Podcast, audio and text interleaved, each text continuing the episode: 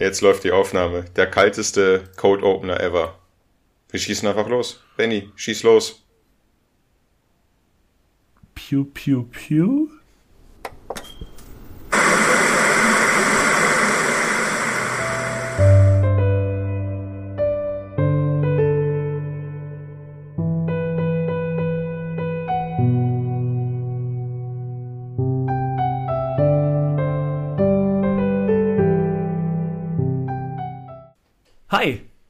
Willkommen bei den Filmfellers. Drei Jahrzehnte vor der Glotze. Das war jetzt irgendwie ein bisschen so wenig schwungvoll, aber das ist mir egal. Ich mache jetzt einfach Drei weiter. Jahrzehnte vor der Glotze. Nein, deins war schwungvoll. Ich meinte, mein Opening war wenig schwungvoll, aber egal, ich mache jetzt trotzdem einfach weiter.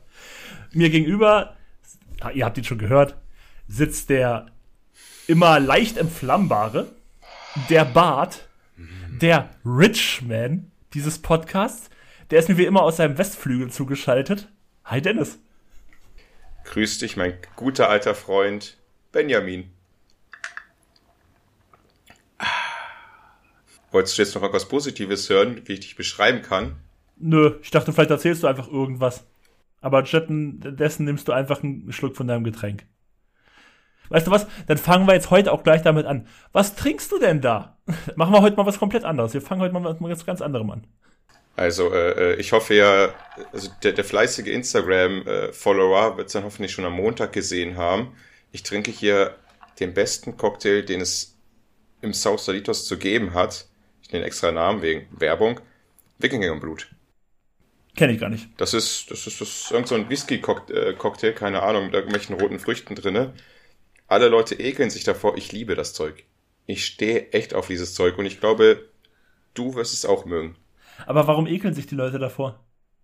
Ist denen angeblich zu stark und schmeckt denen zu sehr nach Whisky und solche Faxen. Okay, das klingt jetzt nicht nach irgendwas, wovor ich mich ekeln würde. Deswegen könntest du recht haben, vielleicht würde er mir schmecken. Also ich trinke heute, ich kann es ja hier nochmal reinhalten, auch für dich, falls du es sehen kannst, ein Tigerbier. Du, du warst beim Asiaten. Ja, genau. Also ich, ähm, wenn ich mich nicht irre, ist es ja auch wirklich das populärste Bier in Asien. Und ich finde es halt nichts Besonderes eigentlich, aber man kann es trinken. Also, aber du traust dich nach der Jenke, äh, nach der großen Jenke-Reportage noch in einem Chinaladen einkaufen zu gehen? In einen asiatischen Chinaladen? Ich habe den tatsächlich aus einem ähm, Getränkefeinkostladen tatsächlich, nicht aus einem asiatischen Chinaladen. Kannst du bitte gucken, wo es äh, abgefüllt wurde, damit ich mich beruhigen kann, dass, es, dass du keine Giftstoffe auf dich zunimmst? So viel Zeit muss sein. Wahrscheinlich in Holland, oder? Die gehören doch zu Heineken. Abgefüllt in der EU. Also steht aber nicht genau wo. Ja, gut, das muss reichen. Das muss reichen für. Wollen wir mal zu filmischen Sachen übergehen? Zu was rübergehen? Zu filmischen Gesprächsthemen oder willst du noch was anderes unserer breiten Zuhörerschaft erzählen? Nee, ich habe jetzt äh, eigentlich, vielleicht fällt mir noch was ein, aber sonst habe ich nur filmische Themen heute vorbereitet. Wobei, vorbereitet, wir sind ja der ehrliche Podcast, ne? Ja, das ist unser zweiter Untertitel. Drei Jahrzehnte vor der Glotze, der ehrliche Podcast. Hosen runter. Ich habe die ganze Woche immer vergessen, was deine Filme sind. Sei jetzt nicht beleidigt. Ich habe sogar immer vergessen, was meine Filme sind. Also darüber bin ich weniger beleidigt als über meine Filme. Wir schauen mal, was daraus heute wird. Wir legen einfach los. Und äh, ich sag einfach mal, wir starten smooth. Und wollen wir den Teaser anfangen? Wollen wir mit den Trailern anfangen? Mit dem Trailer anfangen, können wir gerne machen. Lass mal mit den Trailern anfangen. So zum Reinkommen, so, so ein bisschen warm werden, so kurzes. Ja, wir machen heute mal eine ganz spezielle Reihenfolge, gar nicht so, wie es gewohnt ist. Aber das finde ich nicht schlimm, finde ich okay. Meinst, meinst du, die unsere Zuhörer wissen die Reihenfolge aus dem FF, dass sie sagen, Nö. halt, stopp, halt, stopp, hier läuft was schief? Die, die, die gehen ja gar nicht nach Sch- Schema F vor hier? Also sagen wir es mal so, wenn ich einer unserer Zuhörer wäre, dann würde ich da aber hier, da bin ich hier der Pedant, aber. aber. Alter, du machst ja gerade aber den Stromberg-Finger hier gerade. In solchen Sachen bin ich pedantisch. Deswegen bin ich ganz gut hier, um das Ganze zu organisieren und du bist der, der die lustigen Geschichten erzählt. Ich, ich, ich muss jetzt zugeben, ich, ich, höre ja überhaupt keine Podcasts. Es ist eigentlich total vermessen, hier einen Podcast äh, aufzunehmen, den Leuten den sozusagen aufzuzwängen, Werbung zu machen, zu sagen, das ist der beste Podcast ever hier, was er auch ist, aber selber keinen einzigen zu hören, weil man sich immer denkt, Spackos, was hören Spackos reden da und ah. Also ich habe tatsächlich einige, die ich höre, aber ich mache jetzt hier nicht Werbung für andere Podcasts. Wir machen aber gerne Werbung. Also falls irgendjemand ein Produkt hat, für Werbung sind wir billigen Sind wir offen. okay, dann kommen wir mal zum Angefixt. Angefixt. Wir fangen jetzt mal mit meinem Trailer an, weil das immer kurz, kurz und knapp Ach, du hast auch einen Trailer, das hast du mir gar nicht erzählt. Ich, habe ich dir nicht erzählt? Nee, ich glaube nicht, aber dann bin ich ja mal gespannt. Vielleicht kenne ich ihn ja gar nicht. Es, es, ist, der, es, ist, es, ist, es ist der neue Spider-Man-Trailer. Achso, natürlich habe ich ihn gesehen. Und darüber haben wir uns doch unterhalten, glaube ich. Nee, wir nicht. Aber klar habe ich den gesehen. Ähm, dazu noch kurz. Natürlich haben wir den gesehen. Wir haben uns darüber unterhalten, wo du am Montag bei mir warst, wo wir dann in der Kneipe da saßen und zwei Biere schnabuliert haben. Aber das war noch der alte Trailer. Der neue, der kam nach Montag. Es gibt einen neuen? Ja, der ist der vor ein paar Tagen kam, vor drei, vier, fünf Tagen. Den habe ich nicht gesehen. Ich dachte, das wäre der alte. Vielleicht hast du ja den gesehen. Ich habe sogar gestern ein YouTube-Video gesehen von den ganzen sämtlichen äh, Videospielen von Spider-Man. Ging elf Minuten lang, habe ich mir reingezogen. Benjamin, hast du denn den alten Spider-Man-Trailer gesehen? Zum neuen Spider-Man Far From Home? Nein. Doch, Far From Home heißt der doch, oder? No Way Home. No Way Home. Far From Home war der zweite. Stimmt, wo die da in Europa waren. Jetzt. Genau. Wir wollen ja nicht spoilern, vielleicht haben welche ja den letzten Spider-Man-Teil nicht gesehen. Deswegen will man nicht zu viel sagen, man will nur sagen, im Trailer sieht man sehr viele alte Bekannte, also alle diejenigen, die die alten Spider-Man-Triologien geguckt haben, mit Tobey Maguire und Andrew Garfield. Wobei Garfield war ja nur eine, gibt es da ein Wort Duologie? Ah, nee, stimmt, zwei stimmt. Filme. Da waren nur zwei Filme, warum auch kein dritter gemacht? Und das ist warum wurde so kein dritter gemacht eigentlich? Weil dann kam halt, äh, dann kam diese halb Marvel. zum Marvel-Dings-Geschichte, dass sie dann Sony und Marvel sich zusammengetan haben, um Spider-Man ins MCU reinzubringen und deswegen kam dann neuer Spider-Man. Das war, glaube ich, die richtige Entscheidung, weil die Tobey Maguire-Dinger, die waren alt. Sind schlecht gealtert. Die Andrew Garfield-Dinger, die mochte ich gar nicht. Aber die und waren nicht schlecht. Also es gibt auch eine größere Fanbase tatsächlich, als man es denken möchte, weil die waren auch nicht schlecht. Ja, weiß ich nicht, ich fand Elektro da nicht gut mit Jamie Foxx ja, wieder, der war der, der so. zweite ist, der zweite ist, glaube ich, also wie ich das mitbekommen habe, auch so ein Spalten da tatsächlich, weil ich glaube, der zweiten gibt es entweder Leute, die ihn richtig, richtig geil finden, aber auch viele, die ihn richtig scheiße fanden. Und der erste war ja eigentlich generell so, ja, okay, Film. Also ich fand den zweiten nicht gut. Kurze Frage, wie fandest du ihn? Ich fand den auch nicht gut. Ich mochte den ersten mehr. Aber vielleicht, jetzt kommen wir wieder, der Loop wieder zu dem aktuellen Spider-Man-Film. Man sieht ja wohl die ganzen ich nenne sie Feinde, wie, nenn, wie nennst du sie immer? Ist doch da diese. Ja, es gibt ja verschiedene Sachen. Es gibt natürlich so, ja, Feinde passt schon, ansonsten halt Bösewichte, Villains. Nee, hier den, den Protagonisten, so ein Antagonisten. Achso, Antagonisten, ja, genau. Genau, das, dann. das Wort wollte ich von dir hören. Da sieht man, die, im Trailer sieht man die ja alle. Also zumindest ja. Sandman, den Goblin. Genau, also die Antagonisten aus den Maguire und Garfield ähm, Spider-Man-Film. Und jetzt mal ganz ehrlich, also ich meine, klar, überall gibt es die Gerüchte, dass Maguire und Garfield auch wieder auftauchen werden in den Filmen. Und ich bin da, und die wurden ja auch nie bestätigt und so, aber alle gehen davon aus, und ich sag's mal so, wenn du alle Bösewichte aus diesen anderen Filmen reinbringst, natürlich wirst du die auch reinbringen. Also das macht ja sonst keinen Sinn, wenn du diesen Aufbau hast, wenn du jetzt auch schon alle Bösewichte aus den anderen Spider-Man-Filmen zeigst. Natürlich wirst du die anderen Spider-Männer auch reinbringen. Also, also wir wissen es wirklich nicht. So viel, ne? Dass wir nicht da jemand denkt, wir spoilern ihn gerade.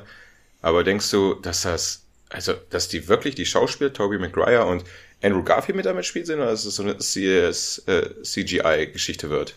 Kann ich mir beides vorstellen. Das kann ich jetzt natürlich nicht sagen, aber ich gehe einfach davon aus, ey, du machst jetzt nicht so eine große Werbekampagne mit den Bösewichten der anderen Spider-Man-Filme, ohne dann in dem Film selber nicht die anderen Spider-Männer reinzubringen. Also, gibt es zwei Optionen. Entweder das Ding wird geil oder es wird so ein riesen Zerriss im Internet. Wird das, wird, kommt Twitter wieder und zerreißt das wieder, die ganzen Twitter-Hacker da und zerreißen den Film, weil man so verarscht wurde. Genau. Ich bin gespannt. Wann kommt denn der raus? Weißt du das? Ich glaube, dieses Jahr sogar noch, wenn ich mich jetzt nicht komplett irre. Ja, ne? Dezember, ne? Uh, vielleicht haben wir ein Kinodate. Vielleicht, vielleicht können wir das verbinden. Vielleicht gehen wir mal ausnahmsweise in eine Nachmittagsvorstellung rein und können danach endlich mal äh, Kneipenquiz machen. Uh. So, so ein richtiger filmfelles Buddy-Tag. Das finde ich nice der einzige Wermutstropfen ist, das kann leider kein Montag sein. Sonst hätte ich dir noch mit dem Wikingerblut. Aber. Aber sind diese Quizabende nicht eh immer dienstags? Deswegen, das meine ich ja. Achso. Das wäre super, wenn das alles meint. Aber vielleicht. Wir, wir gucken mal, was wir trinken. Also ich möchte im Angefixt dann auch noch mal ganz kurz über einen anderen Trailer reden. Und ähm, zwar ein Serientrailer. Ich glaube, wir hatten in, dieser, in diesem Podcast noch nie einen Serientrailer kurz, über den wir äh, gesprochen hatten.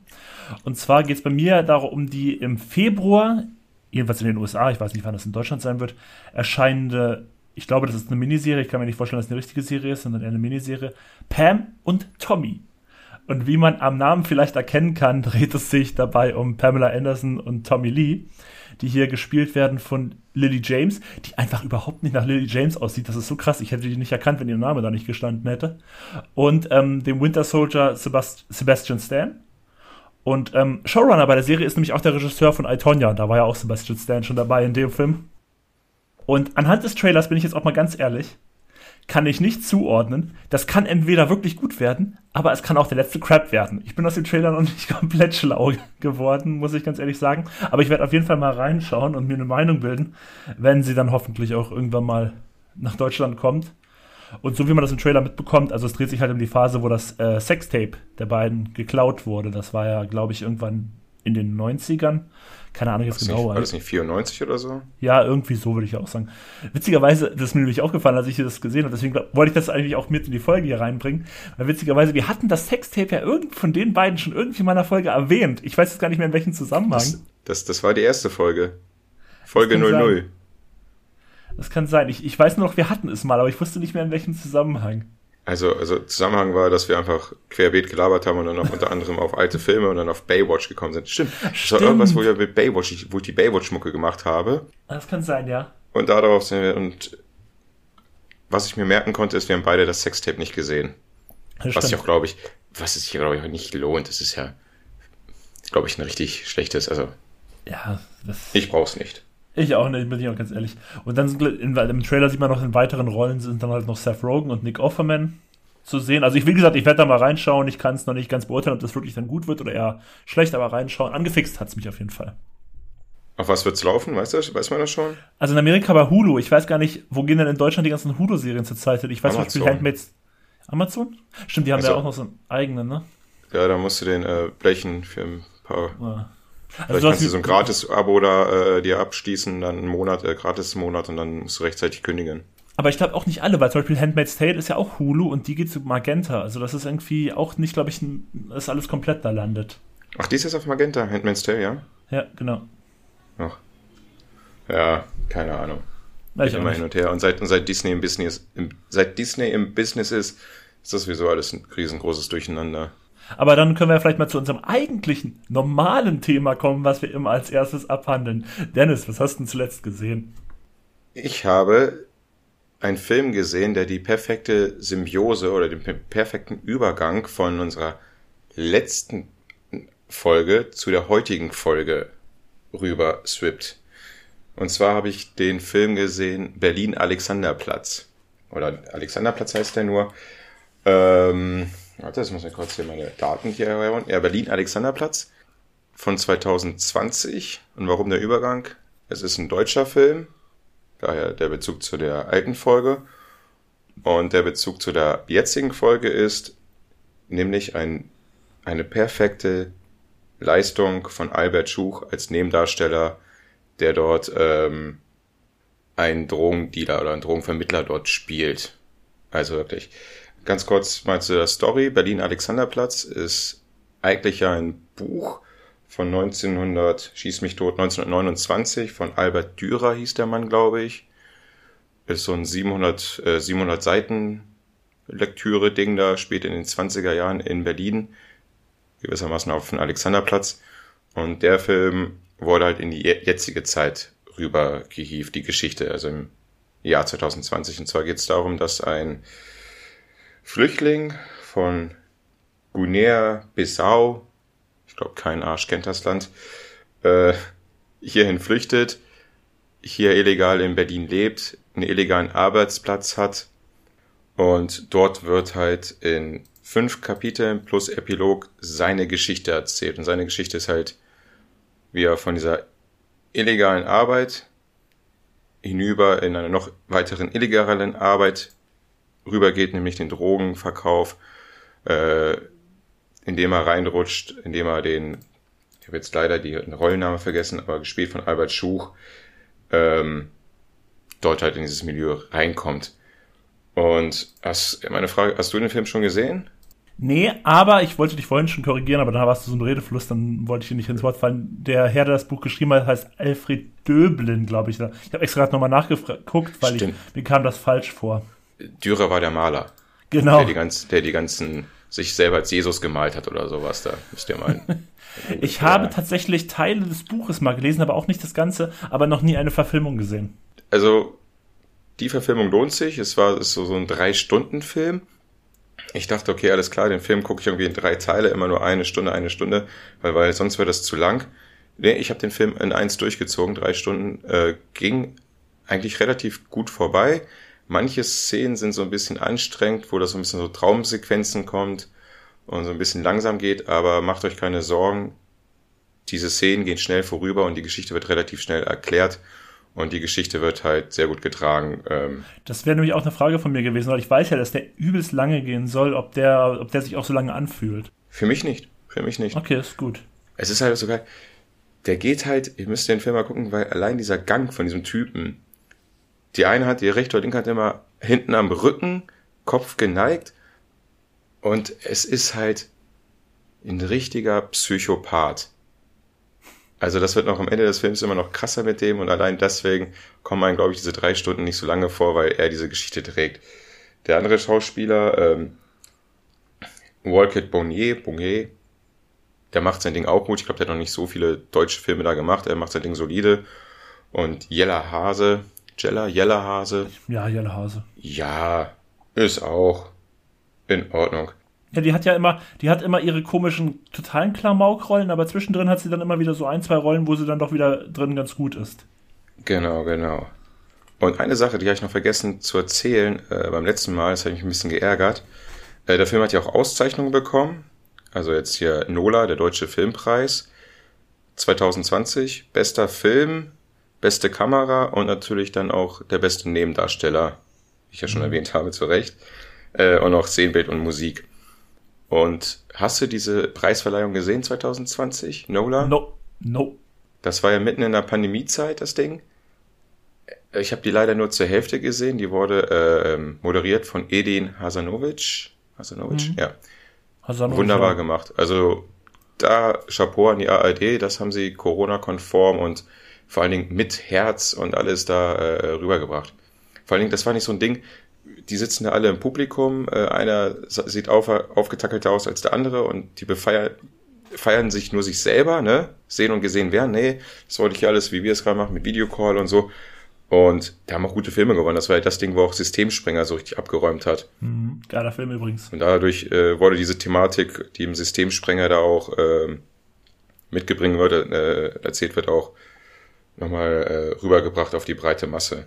Leider, äh, ich habe die schon gesucht bei YouTube und sonst wie auf irgendeiner Mediathek, dass die mir nochmal in voller Länge da komplett ansehen kann. Finde ich leider nicht.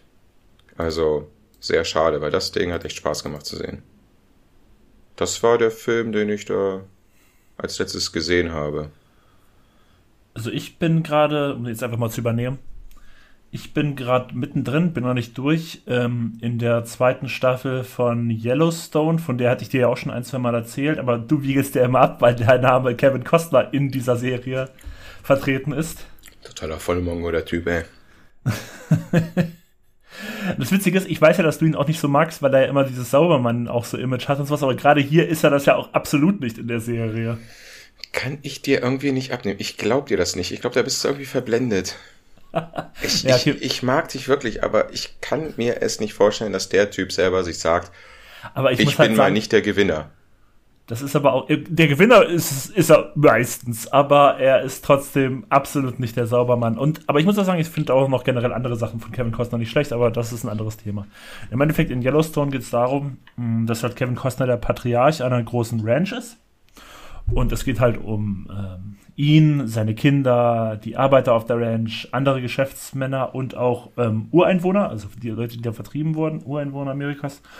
Und letztlich ist das einfach eine dieser Serie, wo einfach alle, also wirklich alle, vielleicht mit Ausnahme irgendwie der dritte Nebencharakter in der fünften Folge, einfach alle korrupt sind. Und äh, ich vergleiche ich vergleiche Yellowstone am ehesten tatsächlich mit Sons of Anarchy, wobei Yellowstone von der Produktion her deutlich besser aussieht, als Sons es je getan hat. Und ich mag die Serie auch gerne, auch wenn ich zugebe, dass sie vielleicht nicht die allerbeste ist. Also so zu Gangster-Serien, die ganz oben thronen, so wie Sopranos, Breaking Bad, äh, The Wire, fehlt noch was.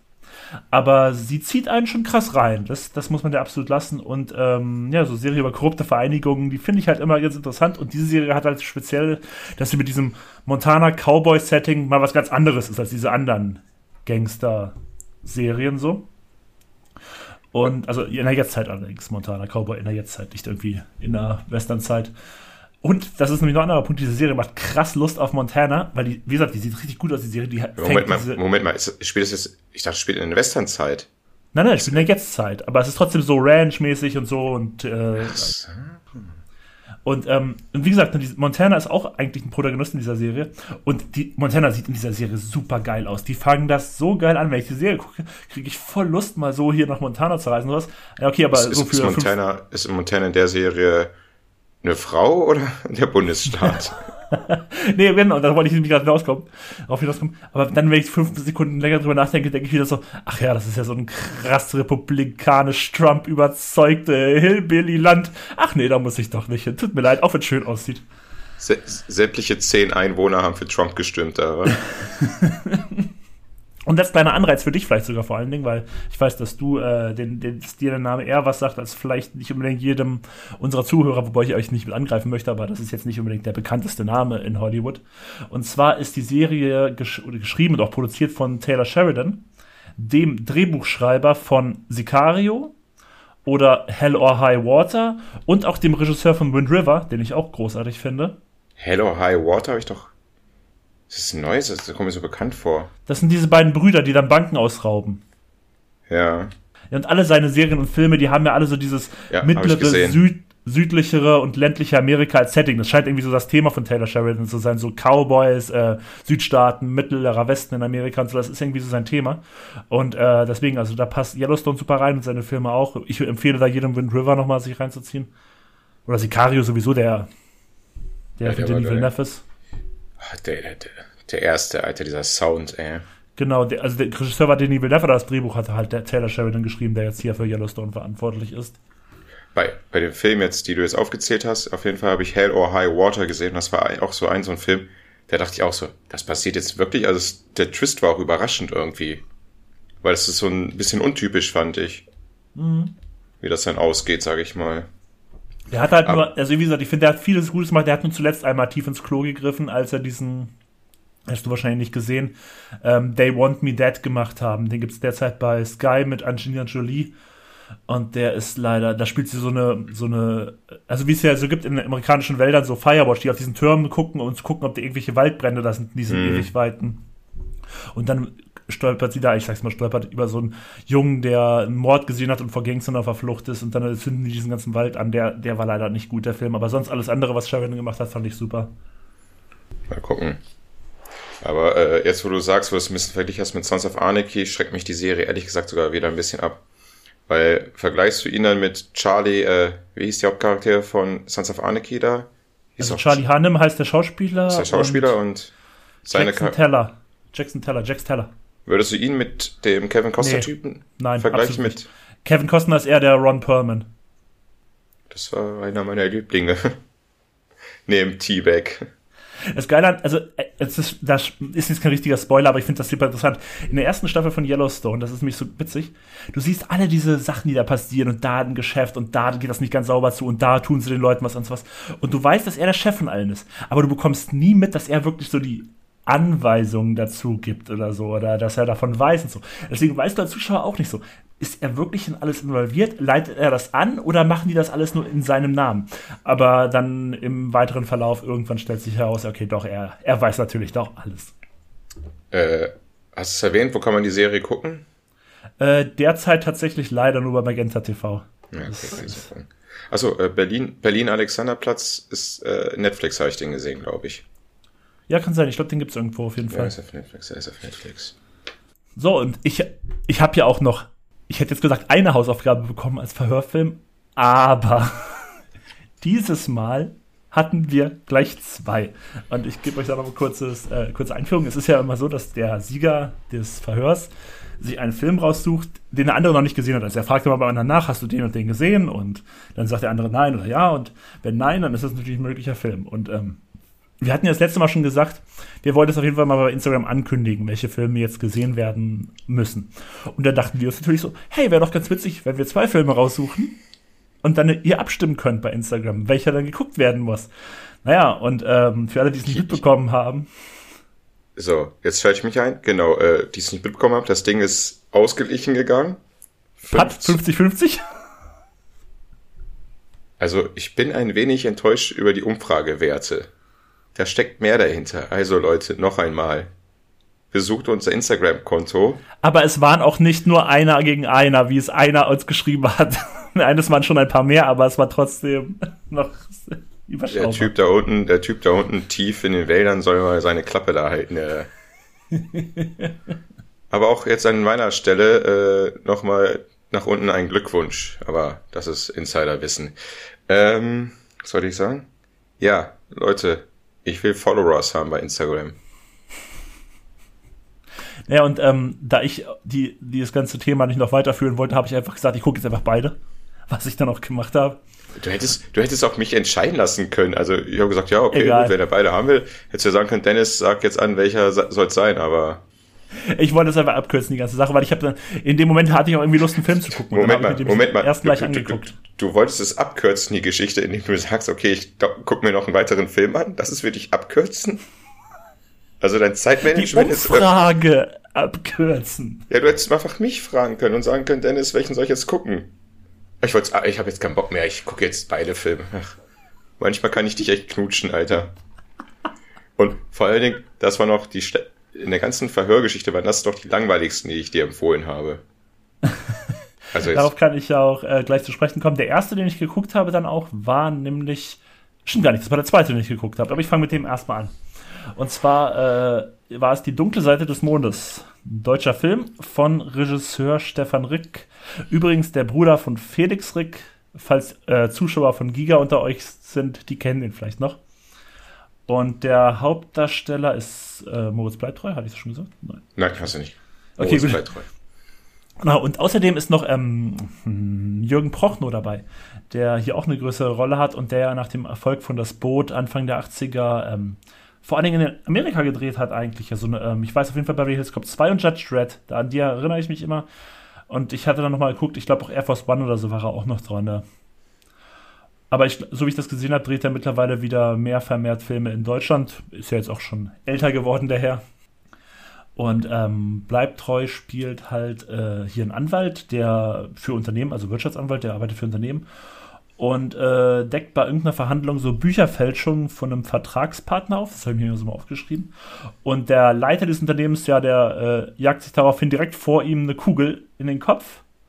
Und jetzt ist bleibt treu natürlich, verständlicherweise, äh, ja, ein bisschen durch und äh, schmeißt sich mit einem Mädel, das er kennenlernt, ein paar Pilze rein worauf er aber in den kommenden Zeit immer aggressiver wird und naja, das, das ist dann so ein bisschen Psychothriller, ein bisschen Wirtschaftskrimi und sehr viel Moritz bleibt treu. Also da ist fast in jeder Szene drin eigentlich. Und ich halte mich da kurz, das Gute an dem Film, was ich dem echt gut halte, ist, dass er mit rund 90 Minuten einfach sehr kurz reingeht. Also es ist jetzt nicht einer, wo du dann lange äh, Sitzfleisch haben musst oder sowas. Die Schauspieler machen das eigentlich auch alles ganz gut. Die verkaufen ihre Sachen ganz gut, so wie es rüberbringen sollen. Und ich finde vor allen Dingen in späteren Phasen des Films, vor allen Dingen, wenn es dann so im Wald ist und so, hat der irgendwie eine geile Lichtstimmung und so. Das sieht irgendwie schon ganz geil aus, wenn die da so im Wald unterwegs sind und so. Und der Mond da reinscheint. Genau, das ist schon ganz cool. Das Problem für mich ein bisschen war, das, was die Schauspieler verkaufen müssen, ist recht ja, ich habe meistens nicht nachvollziehen können, warum die jetzt so handeln, wie sie gehandelt haben, muss ich ganz ehrlich sagen. Also das war manchmal ein bisschen, manchmal ein bisschen zu doof, wo ich mir dachte so, das könnte man doch auch anders machen oder sowas. Also komplett mitgerissen hat es mich dahin nicht, aber es war jetzt auch nicht komplett. Also ich, ich muss sagen, ich habe die anderen Rollen jetzt oder die Handlungs- oder die, die Reaktion der anderen äh, Leute da gar nicht so im Kopf. Ich habe das nur von Moritz Bleibtreu im Kopf und das war ja immer das Spannende, wo er immer seine Ausraster hat. Wo du nie weißt, okay, wann wird er aggressiv. Ja, ja, das, also die Szene mit der Katze, die kam für mich komplett aus dem Nichts. Da habe ich nur gedacht so, hä, was ist denn jetzt, was geht denn jetzt ab? wo er dann bei der alten pennt und dann sieht man die Katze und weiß man ganz genau, oh war ja, ey, da passiert was. Ja. Alf, Alf wäre stolz auf ihn gewesen. Also das kam für mich auch komplett aus dem Nichts, so dieses Video. War, ich würde sagen, das war so sein erster richtig größerer Ausraster.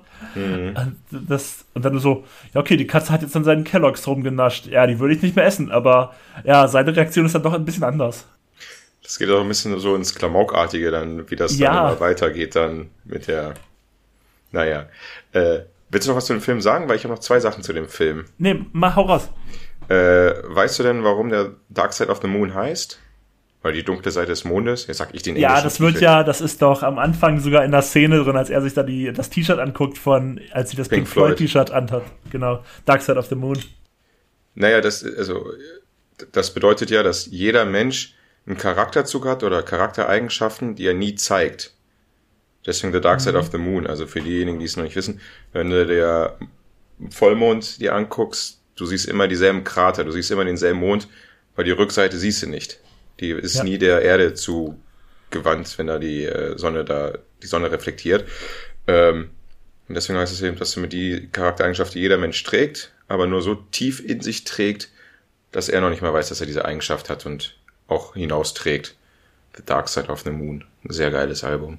Zu Recht sehr, sehr berühmt. Und die zweite Sache, die ich mega interessant war, wo er mit diesem Chef in diesem äh, im Hotel Essen ist. Also sich trifft und dann diese Pilze isst. Und der mhm. Chef ihm da so eine Anekdote zu den Pilzen erzählt. Denn er hat so ein spezielles Pilzgericht. Die Pilze kann man auch essen. Man darf aber kein Alkohol dazu trinken. Beziehungsweise sogar Tage später kein Alkohol trinken, weil man dann echt schwere Vergiftungen bekommt. Und ich so, ey, das ist Quatsch, Alter, was, was soll der Scheiß? Und da habe ich gegoogelt und das gibt's wirklich.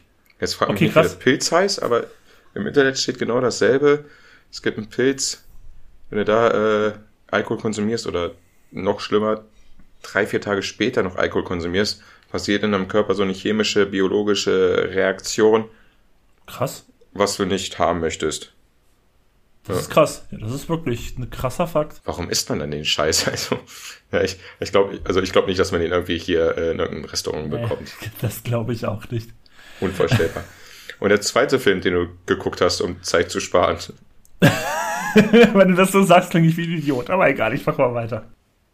Ja, der zweite Film war ähm, die Verfilmung eines Bestseller-Romans tatsächlich, nämlich ähm, Girl on the Train. Und äh, ich glaube, der ist ja auch relativ aktuell, 2017 oder 2016 oder 2018 oder so, wann der kam. Ja. Und ähm, zur Story, ähm, eine Frau, gespielt von Emily Blunt, hat ein Alkoholproblem, wie wir relativ frühzeitig sehen, und fährt jeden Tag mit dem Zug an bestimmten Häusern vorbei und verfolgt ein wenig die Leben der Menschen, die da drin wohnen. Und ähm, hat auch, wie wir dann später erfahren, eine persönliche Vergangenheit mit der Straße da, mit den Leuten, die da wohnen. Und plötzlich verschwindet eine Person aus dieser Straße. Und ich finde, mehr sollte man auch nicht erzählen, so zur Prämisse.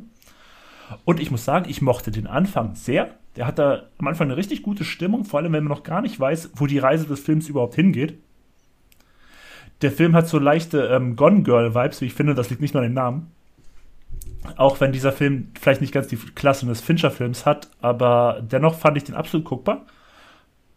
Doch, er kurz. Hm, doch, ich lehne mich sogar so weit aus dem Fenster von allen Filmen, die ich von dir bisher als Verhörfilm bekommen habe, mochte ich den tatsächlich am meisten. Ja, doch, mehr als Skull Island und Ghost in the Shell. Den hatten wir noch. Bigger Splash hatten wir noch und Dunkle Seite des Mondes. Ja, doch, ich glaube, den mochte ich am meisten. Aber, ich muss auf ein großes Aber zu sprechen kommen. Oh, das ist, das ist, aber, das ist wie früher in der Schule, aber, Dennis. Also eine Film für eine, für, eine für eine bessere Note hat es wieder nicht gereicht. Oh, Alter. Nein, nein, nein. Nein, nein, ich fand den Film gut. Ja, äh, ja. Auch gute Filme haben natürlich Kritikpunkte. Und dieser eine Kritikpunkt, der ist halt aber krass. Es gibt eine filmentscheidende Storyentwicklung. Die hat man so sehr kommen gesehen. Boah, das war echt nicht feierlich. Als mir fällt gerade echt kein guter ähm, Vergleich an, als wäre man in einem Spiegelkabinett und das Spiegelbild wäre der Storytwist. Also das ist ja, also das kann man gar nicht übersehen. Aber, ach, wisst ihr was, wisst ihr was, für alle, die den Film noch nicht gesehen haben, jetzt gibt mal bitte 30 Sekunden. Ich halte mich auch schnell, aber ich muss darüber reden, weil ich das so unfassbar dumm finde. Relativ frühzeitig. Also jetzt, Spoiler-Alarm kommt jetzt.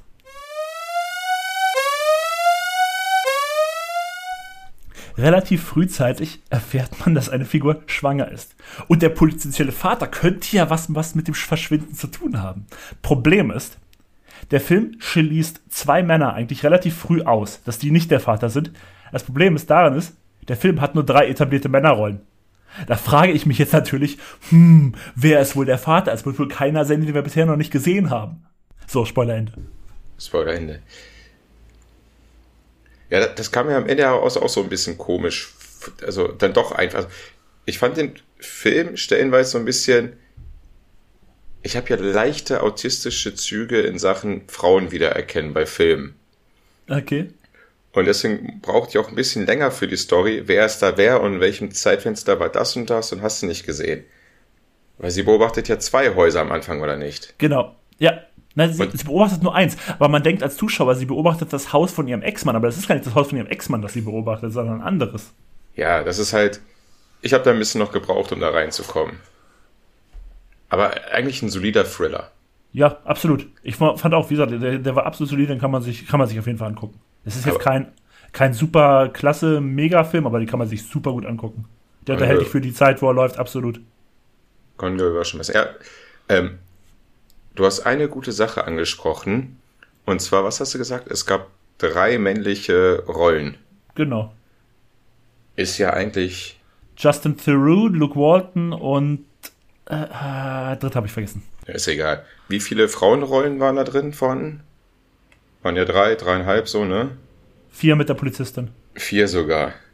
Und ich muss sagen, als ich den Film geguckt habe, das kam mir irgendwie komisch vor. Und zwar, dass da mal ein Film war, wo es mehr Frauen gab oder mehr frauenanteilig waren als Männer. Und das ist mir aufgefallen, was auch bei unseren, ähm, ähm, jetzt muss ich so ein bisschen rumblättern, rumsuchen, weil ich da was rausgesucht habe.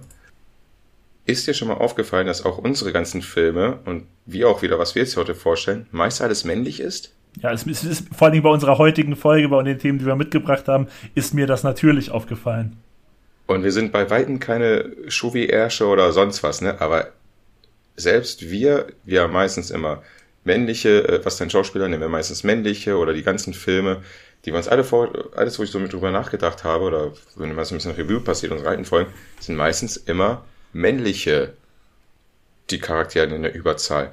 Und hast du schon mal was vom Bechtel-Test gehört? Ja, Tatsache. Das ist irgendwie, ähm, und diesen Test bestehen gar nicht so viele. Irgendwie, ich weiß nicht mehr genau, was da alles die Aufgabenstellung ist, aber ich weiß auf jeden Fall, es muss mindestens einmal ein Gespräch von zwei Frauen geben, wo es nicht um Mann geht. Warte, genau, genau, genau. Das war die dritte. Genau, Benny, ich will nicht unterbrechen, aber ich habe es jetzt gerade schwarz auf weiß vor mir. Ja, dann hau mal raus. Es gibt nur drei Fragen. Also der Bechtel-Test besteht aus drei Fragen. Werden sie positiv beantwortet, hat der Film den Test bestanden. Nummer eins, gibt es mindestens zwei Frauenrollen? Nummer zwei, sprechen sie miteinander? Nummer drei, unterhalten sie sich über etwas anderes als einen Mann? Das ist echt traurig, dass, diesen, dass dieser Test von vielen Filmen nicht bestanden wird. Das ist richtig krass.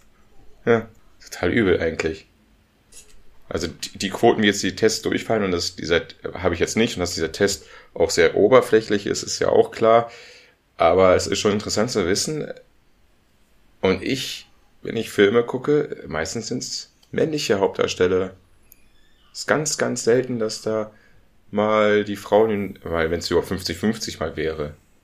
Und bei diesem Film, in dieser Folge, wie sieht's da bei uns aus? Wir werden sehen, was da ist.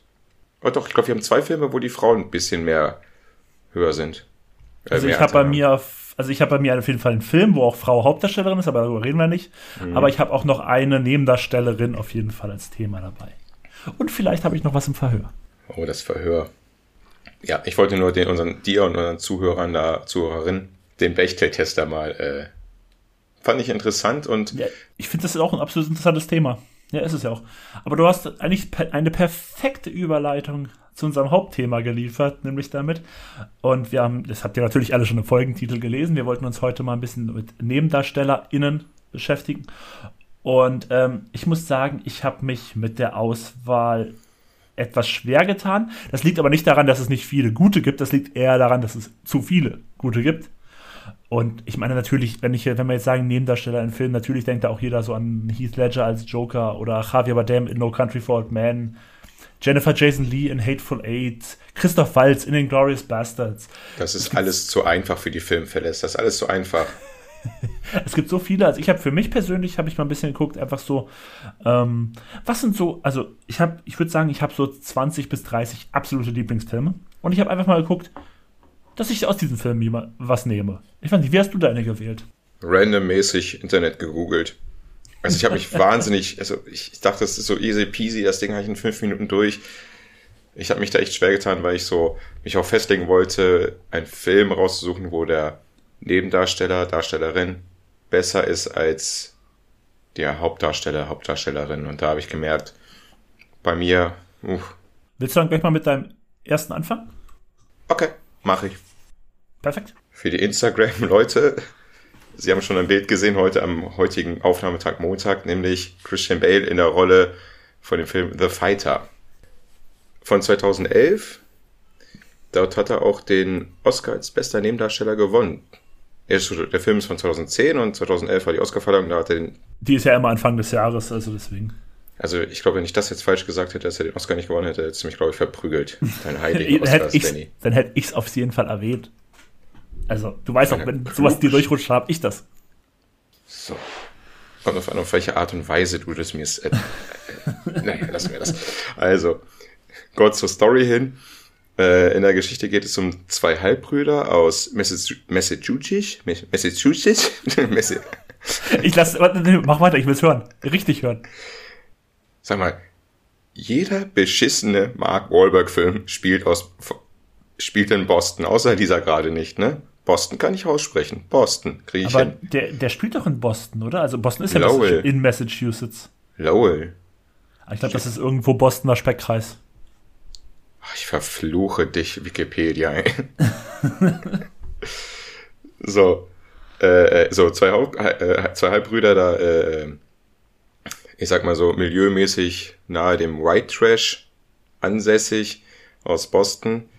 Äh, Mickey, gespielt von äh, Mark Wahlberg, ist ein recht erfolgloser Boxer und sein Halbbruder Dickey ist ein ehemaliger Boxer, der dort in der Stadt sehr bekannt war, weil er bei einem Boxkampf ähm, Sugar Ray Leonard mal auf die Bretter geschickt hat. Er hat den Boxkampf noch nicht mal gewonnen, er hat ihn nur kurz auf die Bretter geschickt, war aber live auf HBO zu sehen und dann seitdem, seitdem ist er der Stolz von Lowell.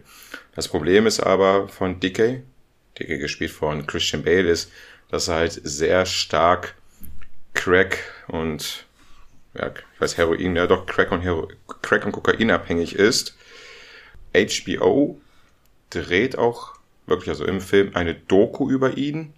Das Traurige ist, er denkt dabei, es geht darum, um sein Comeback, dass er wieder Boxer wird. Aber es geht halt nur darum, wie ein damaliger erfolgreicher Boxer oder halbwegs erfolgreicher Boxer ähm, ein schwer äh, Drogenabhängiger wird. Die Geschichte um Mickey, also seinem Halbbruder, geht halt ähm, darum, dass er auch von seiner Familie, auch sogar von seinem drogenabhängigen Bruder trainiert und gemanagt wird. Am Anfang, recht am Anfang einen Boxkampf bestreiten muss. Beziehungsweise dieser Boxer fällt aus, er muss gegen einen anderen Boxer da antreten, der ist neun Kilo schwerer als ihn. Er sagt sich selber vorhin, ey, ich schaff's nicht gegen ihn und aber seine Mutter und sein Halbbruder überreden ihn natürlich, äh, diesen Boxkampf da anzunehmen, wegen der ähm, Gage er verliert den Kampf und das ist so dann am Anfang des Films, dass ein Bruch von ihm zu seiner Familie dann entsteht. Also es ist so eine Mischung zwischen Sport und Familiendrama. Mhm. Und mit, ja, da trifft er noch eine Frau, Amy Adams, auch eine recht bekannte Darstellerin, Neben, Nebendarstellerin, äh, die lernen sich dann kennen und er schlägt sich dann ein bisschen auf die Seite, auf ihrer Seite und dann kommt halt der komplette Bruch zwischen der ganzen Familie hin. Warum ich den Film ausgewählt habe, ist natürlich in dem Fall Christian Bale, der seine Rolle als Dickie, ich glaube, so ziemlich perfekt rüberbringt, weil derjenige, der die Christian Bale Filme kennt, der weiß, dieser Junge hängt sich da rein und Method Acting vom Feinsten der sieht auch wieder so, er sieht so abgefuckt aus, der hat sich wieder so abgemagert. Und es ist nicht nur, dass er sich abgemagert hat, er sieht auch so krass ungesund aus einfach. Ich will nicht wissen, was er vor dem Film gemacht hat. Also er sieht so, seine Augen sind so eingefallen und äh, Du, ich sag's dir, der, der, der, der wird einer Crackpfeife da genuckelt haben. Möglich, absolut, ja. Also ich kann es mir richtig gut vorstellen. Also der einzige Film, wo er noch schlimmer aussieht als bei dem, ist ein ist The. The Machinist, genau. Ja. Auch ein sehr geiler Film. Ja. Und ich meine, Ähm. dann hat er dazwischen immer diese Filme wie Batman, wo er sich richtig aufpumpt oder wie Weiß, wo er sich richtig anfuttert. Das ist also American wirklich. Hustle, Ja, da, wo er sich auch so eine Plauze angefuttert hat. Also der, der auch ich wieder weiß mit nicht, ob Amy das. Adams. Ne, Amy Adams spielt auch bei American Ja. Hustle wieder mit. Ja, genau. Das ist Naja. wirklich, also der tut seinem Körper nicht unbedingt immer was Gutes mit diesen ganzen Sachen, glaube ich. Wie, wie er das auch schafft eigentlich. Wie hast du eigentlich Christian Bale kennengelernt? Mit welchem Film? Also wir werden hier wenig über die Filme reden, sondern mehr über die mehr über die Schauspieler so ein bisschen haben wir diese Folge geplant. Also es war nicht bei mir, nicht im Reich der Sonne heißt der, oder? Dieser Oscar-Film, wo, wo das in den 80ern, wo er noch ein kleiner Junge ist. Also der war es bei mir nicht.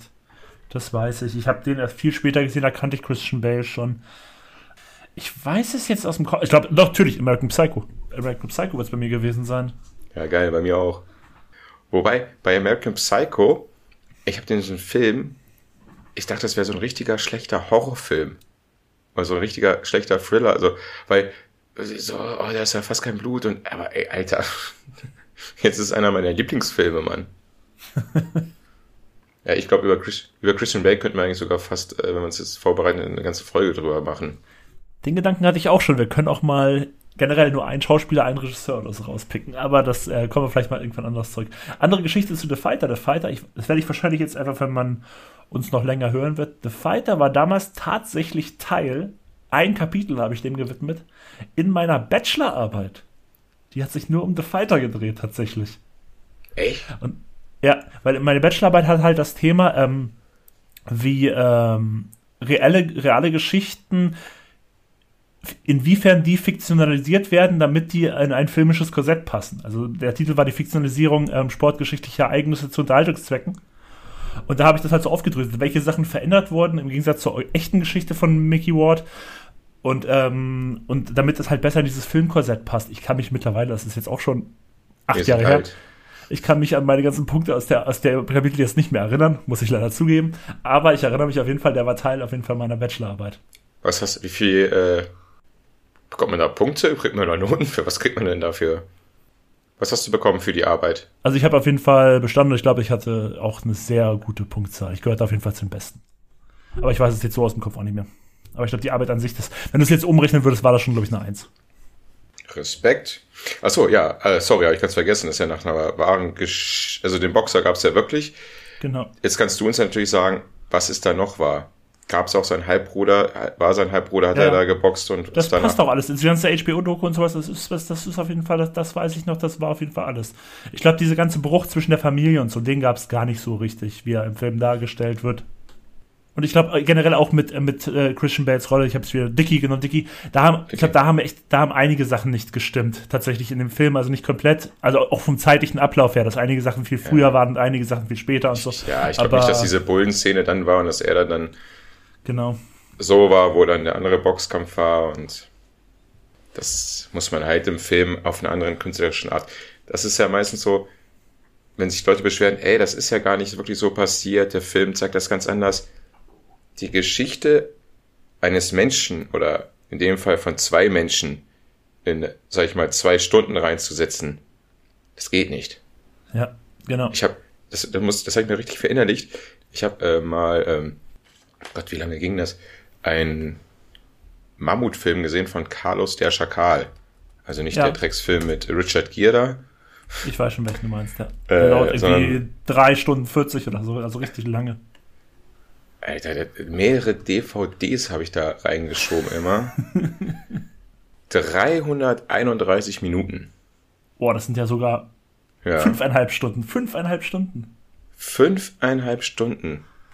Und dort war man dann, am Ende dann, war dann, wo das dann der Film zu Ende war, und dann kam noch so zusätzliche Informationen, dann wurde gesagt, Leute, der Film, nach dem Motto, der Film dauert zwar fünfeinhalb Stunden, aber trotzdem, wir konnten nur ein ganz oberflächlich ein Leben zeigen.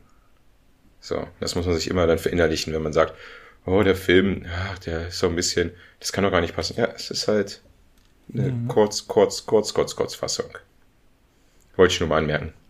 Ich bin heute richtig oberlehrerhaft. Ich ich glaube, ich muss mehr Wikingerblut trinken.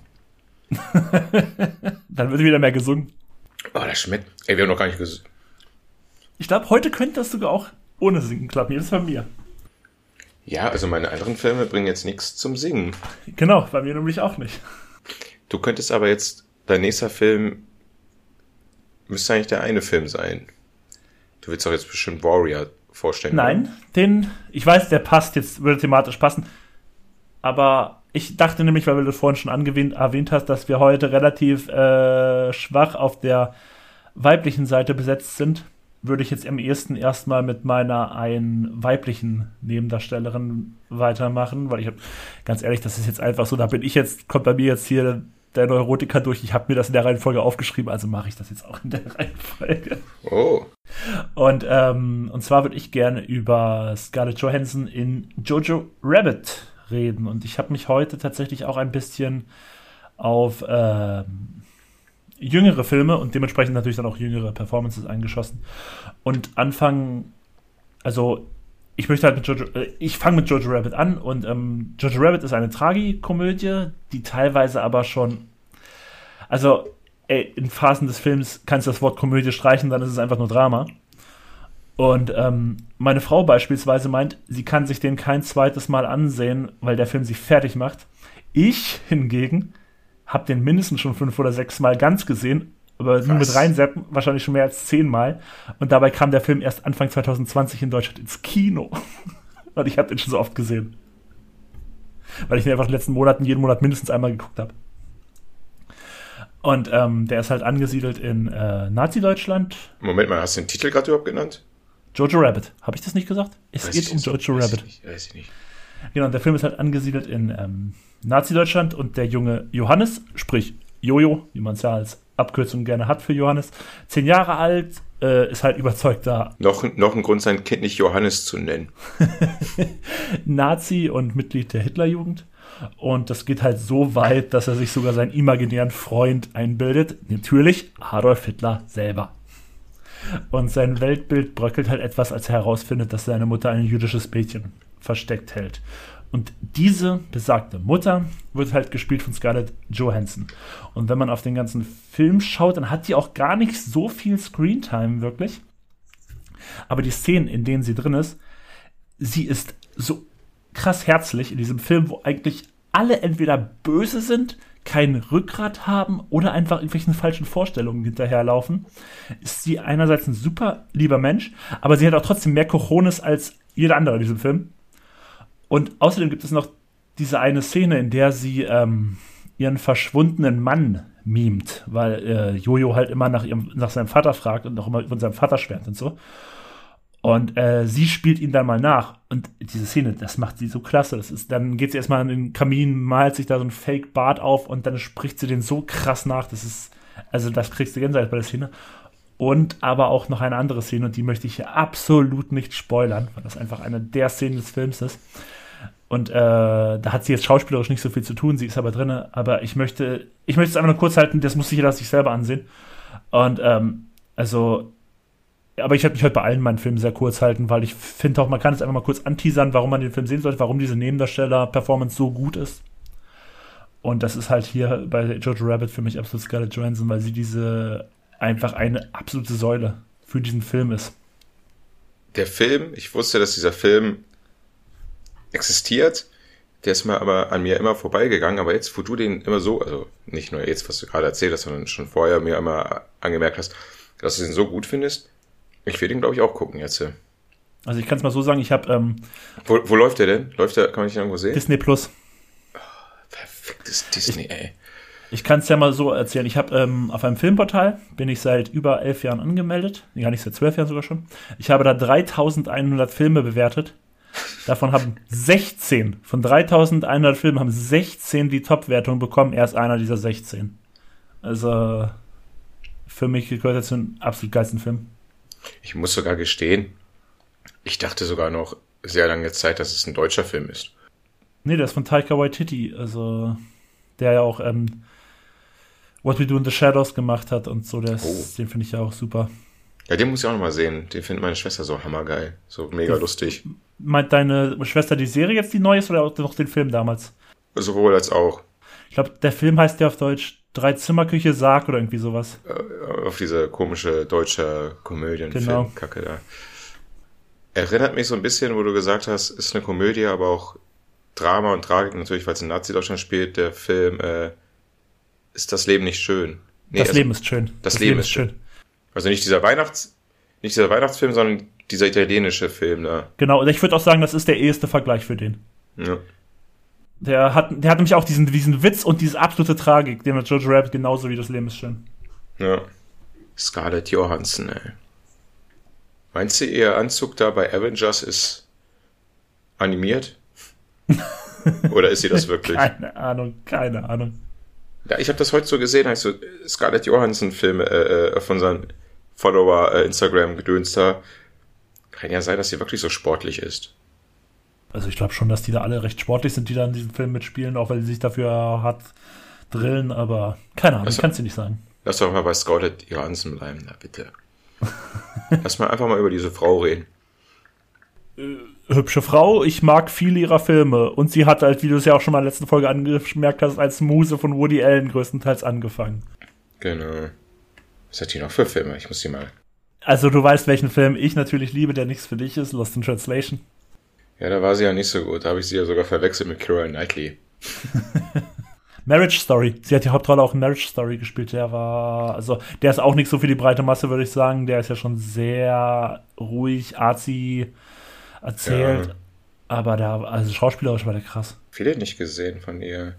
Doch, ja, natürlich. Ghost in the Shell. Ja, eigentlich kenne ich sie nur von fast. Also. Okay, Prestige. Ah, Prestige habe ich auch letztens gesehen. Auch wieder mit, mit denselben Leuten. Ja, wir, wir drehen uns hier immer so ein bisschen. Echt, Alter. So, Willst du mit deinem nächsten weitermachen? ich gehe mit meinem nächsten weiter.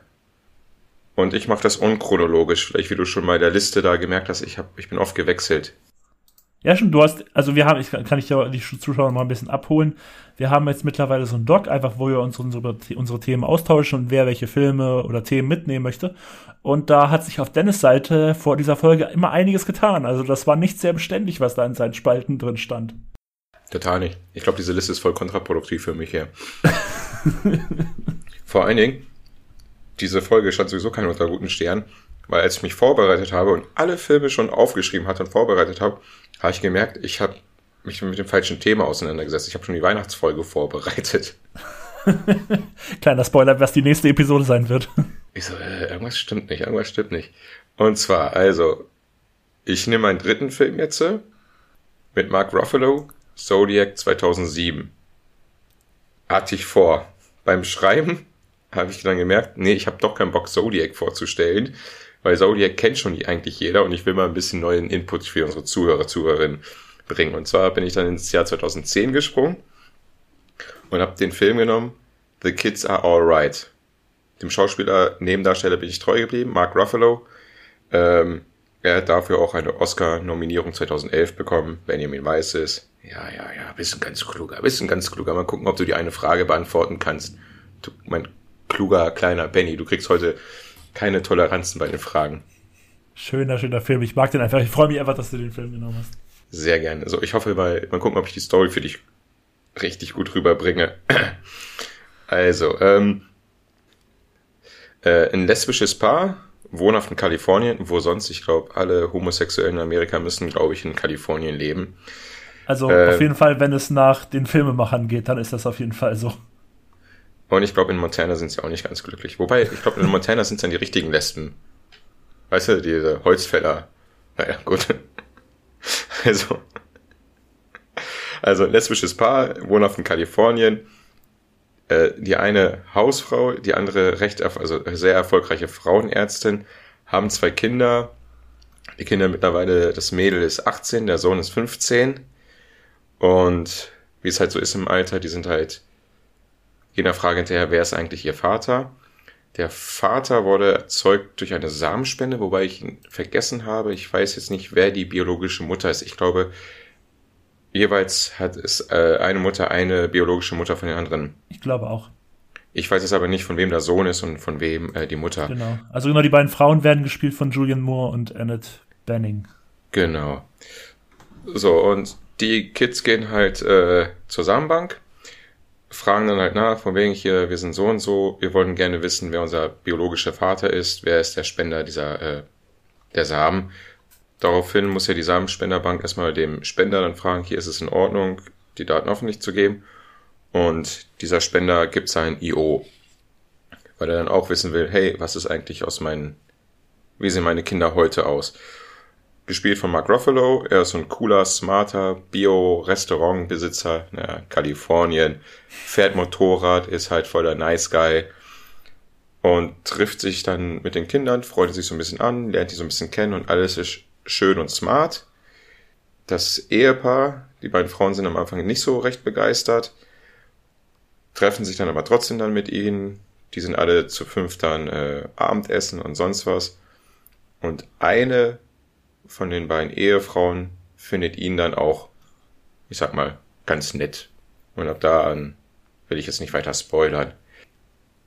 Warum habe ich den Film genommen? Mark Ruffalo ähm, war mir schon vorher was, ist mir schon vorher bewusst aufgefallen, aber sonst bei dem Film ist er noch mal ein bisschen herausgestochen und ich habe mich auch ehrlich gesagt bei der Recherche hier noch mal äh, ein bisschen gewundert, dass er wirklich Nebendarsteller war, weil er war für mich sogar fast wie ein Hauptdarsteller. Weil ich finde einfach, das ist so einer von den Filmen, da wird auch später mein dritter Film wird auch so ein bisschen in die Richtung gehen. Das ist so einer von den Filmen, wo du einfach sagst, du hast da irgendwie so, eigentlich so fünf fast gleichgeschaltete Schauspieler. Also das ist einfach mehr ja. so ein Ensemble, sage ich mal, als du dir jetzt sagst, so ein, zwei sind so richtige Hauptdarsteller. Und deswegen ist das da einfach wahrscheinlich so in dem Film, so wo ich auch sagen würde. Ich musste mal gucken und das Ding hat mich ja abgesichert von wegen, dass er ja äh, extra nominiert war als Nebendarsteller. Sonst hätte ich echt gesagt von wegen, ah, der ist eigentlich ein Hauptdarsteller oder kann man da einen Unterschied machen.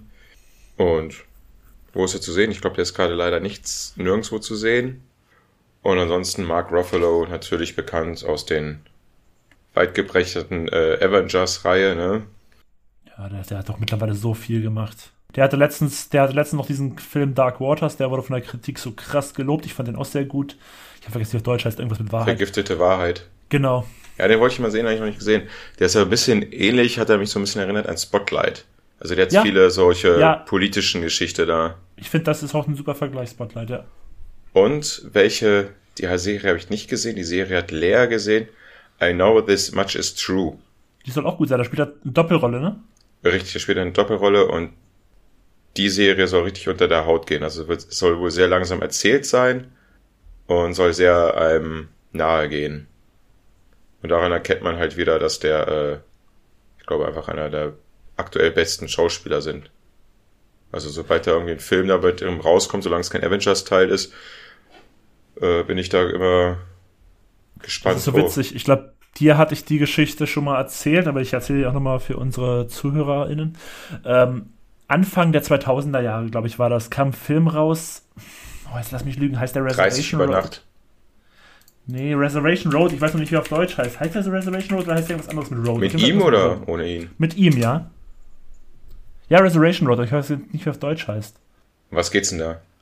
Mm, lass mich nochmal ganz schnell. Ah, ein einziger Augenblick heißt der auf Deutsch. So. Und ähm, ich hatte den damals, damals habe ich halt noch so eine DVD-Sammlung und äh, so gepflegt und habe mir immer wieder Filme gekauft und den hatte ich mir irgendwann mal besorgt. Und auf dem, und dann gibt es ja mal diesen Einwänden, stehen dann immer so Kritikerstimmen und sonst was drauf. Und bei dem stand drauf irgendwie so zwei der besten Schauspieler unserer Zeit, weil da spielen halt Joaquin Phoenix mit und, ähm, und er halt, Mark Ruffalo.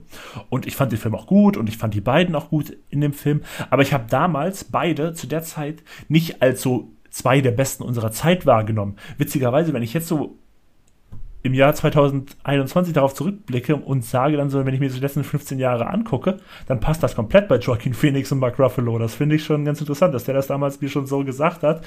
Und er hatte einfach auch komplett recht. Also das war, ja. Und der eigentliche Film, den ich auch nehmen wollte, jetzt nochmal wegen, ähm, war ja Zodiac, ne? Wo du gesagt hast, es gibt keinen Film oder es, bei dem Film ist so ein bisschen alles gleich für dich geschaltet, die Schauspieler. Ist für mich bei Zodiac sogar noch mehr mit äh, Jack Gyllenhaal und äh, Robert Downey Jr. Ja. Der Film wurde so ein bisschen zerrissen damals, Zodiac, glaube ich. ich. Der, ich glaube, der hat mittlerweile ein sehr, sehr gutes Standing. Aber ich muss sagen, ich gehöre zu denen, die es nicht so gut finden. Ich bin so ein, ich bin Fan der alten Fincher Thriller. Äh, da geht bei mir auch nichts raus, also. Ja, ist es doch. Ja, aber der hat doch schon eine sehr ruhige Art. Ich meine, ich mag normalerweise ruhige Filme total gerne, aber bei dem Film, vielleicht habe ich einfach was Falsches erwartet. Das, das wird wahrscheinlich das damals gewesen sein. Also ich, ich, also aber wie gesagt, ich glaube, das ist ein Film, der mittlerweile sehr, sehr gut wegkommt, Zodiac. Ja, also natürlich ist es nicht der Überfilm und mir fehlt bei diesem Film, glaube ich, auch irgendwas, aber ich kann nicht sagen, was es ist. Vielleicht eine Auflösung. Das ist es, glaube ich, wirklich. Also ich meine, es ist ja nicht so, ich meine, man weiß ja, kennt ja die echte Geschichte, aber ich, ich glaube, wurde ja angeblich, weiter stopp, wurde ja angeblich jetzt gelöst. Ja, ich weiß. Aber von solchen Hobby-Typen da, ey, die kannst du knicken. Ich weiß auch nicht, ob ich es glauben soll, aber nee, es geht, und ich, ich meine es auch gar nicht so von wegen so, ja, jeder Film und so, der braucht dann irgendwie noch ein Ende und sowas. Das, das bin ich gar nicht. Ich mag sogar offene Enden eigentlich ganz gerne. Aber man hat irgendwie bei diesem Film, weil dieser Film ja irgendwie wirklich eine Suche nach irgendwas und am Ende wird diese Suche halt einfach nicht belohnt. So habe ich das irgendwie wahrgenommen. Das war ein bisschen so mein Problem dann tatsächlich mit dem. Das ist wirklich. Also eigentlich kann man ja dann sagen, der Film ist klasse, aber die Geschichte hat seine Tücken oder seine Schwachstelle. Ja. Aber dafür können ja. die ja nichts. Weder genau. Filmemacher noch Schauspieler und Schauspielerin, ja, Schauspielerin, glaube ich. Hat, Schau hat Zodiac überhaupt eine weibliche Charaktere? Ja, der hat den Bechteltest wahrscheinlich nicht bestanden. Nee. Aber mein ähm, Dings hat er bestanden. The Kids are alright. George Rabbit auch, weil da gibt es Gespräche zwischen dem jüdischen Mädchen und der Mutter. Aber wenn es da um Adolf Hitler geht. Also es geht da teilweise um den kleinen Jojo, ja, da hat er nicht bestanden, aber die reden auch über andere Sachen noch. Okay. Dann komme ich mal zu meinem zweiten Film. Und zwar, wie du es vorhin schon angeteased hast, geht es da jetzt auch um etwas Kämpferisches, wie du es ja schon bei The Fighter hattest. Und äh, es geht bei mir nämlich jetzt um Warrior, das hattest du vorhin ja auch schon gesagt. Und ich möchte hier Nick Nolte highlighten. Und jetzt, warte, auf Nick Nolte erheben wir unser Getränk des Tages. Oder unser Getränk der Woche. Cheers, Bruder. Auf Nick Nolte. Nick Nolte der ja in 80ern und 70ern so noch relativ groß war, dann ein bisschen so in der Versenkung verschwunden und eigentlich auch nach Warrior wieder ein bisschen in der Versenkung verschwunden, das muss man ja ganz ehrlich sagen. Aber also hier will ich ihn auf jeden Fall highlighten, weil, also, ich sage es jetzt mal so. In dem Film geht es um zwei Brüder, einer lange in der Armee gewesen, gespielt von Tom Hardy, und ein äh, Lehrer mit Frau und Kind, gespielt von Joel Edgerton. Beide hatten als Kinder unter ihrem Alkoholikervater zu leiden, äh, der beiden aber auch das Kämpfen beibrachte aber aufgrund des Alkohols halt auch schwer im Umgang war. Und ähm, naja, die Rolle von, also der Vater ist halt gespielt von Nick Nolte. Und naja, die, Und die Kampfsportart ist ja dieser Käfigfight. Genau, also so Mixed Martial Arts. Genau. Und äh, die Rolle von Tom Hardy kommt halt zurück in die Heimat, und, um sich von seinem Vater weiter trainieren zu lassen, weil er auch in so einem MMA-Turnier teilnehmen will. Und der andere Bruder, der will auch dran teilnehmen, der lässt sich aber äh, von Frank Grillo, der hier so einen Trainer spielt, trainieren. Und ähm, das klingt wie ein typischer Sportfilm. Ist es irgendwie auch, aber der Film hat trotzdem damals von allen Seiten Bestwertungen eingeheimst und das liegt halt ähm, daran, irgendwie so wie er aufgezogen ist. Der ist so, der ist irgendwie so ganz, ja, so, so fein, vielschichtig. Der, der hat was Poetisches irgendwie schon so. Und die Schauspielleistung der beiden Brüder, die sind auch super. Und des Vaters, halt der angesprochene Nick Nolte, die sind echt super. Und Nick Nolte, das Thema hat, werden wir heute noch ein paar Mal haben und hatten wir heute auch schon, war auch als bester Nebendarsteller für den Oscar nominiert.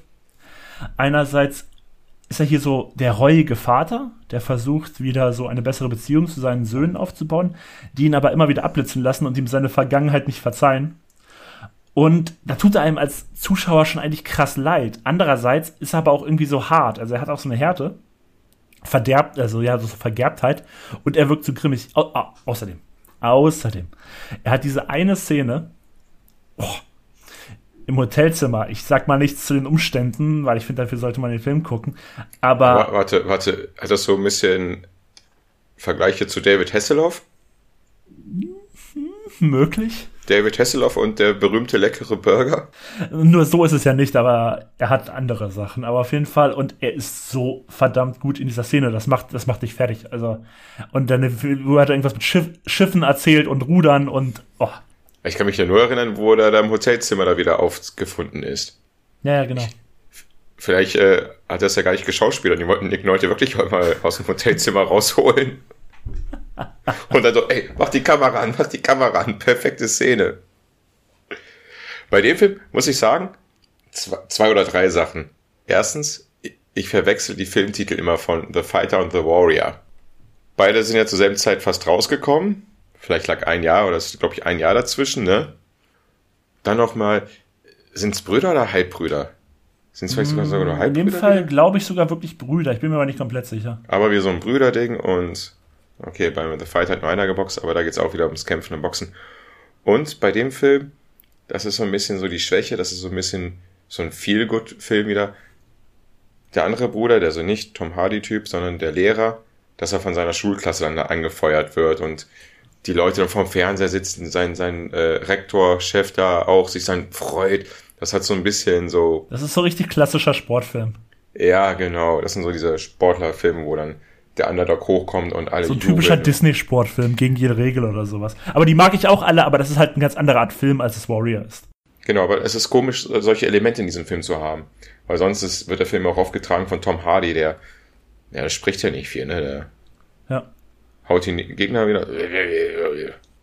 Aber auf jeden Fall ein Film, wo, glaube ich, sehr viele äh, weibliche äh, Zuschauer, glaube ich, den auch zurecht gucken. Also, und Tom Hardy sieht in diesem Film so monstermäßig aus, Alter. Der hat, was der für einen Körperbau hat. Boah.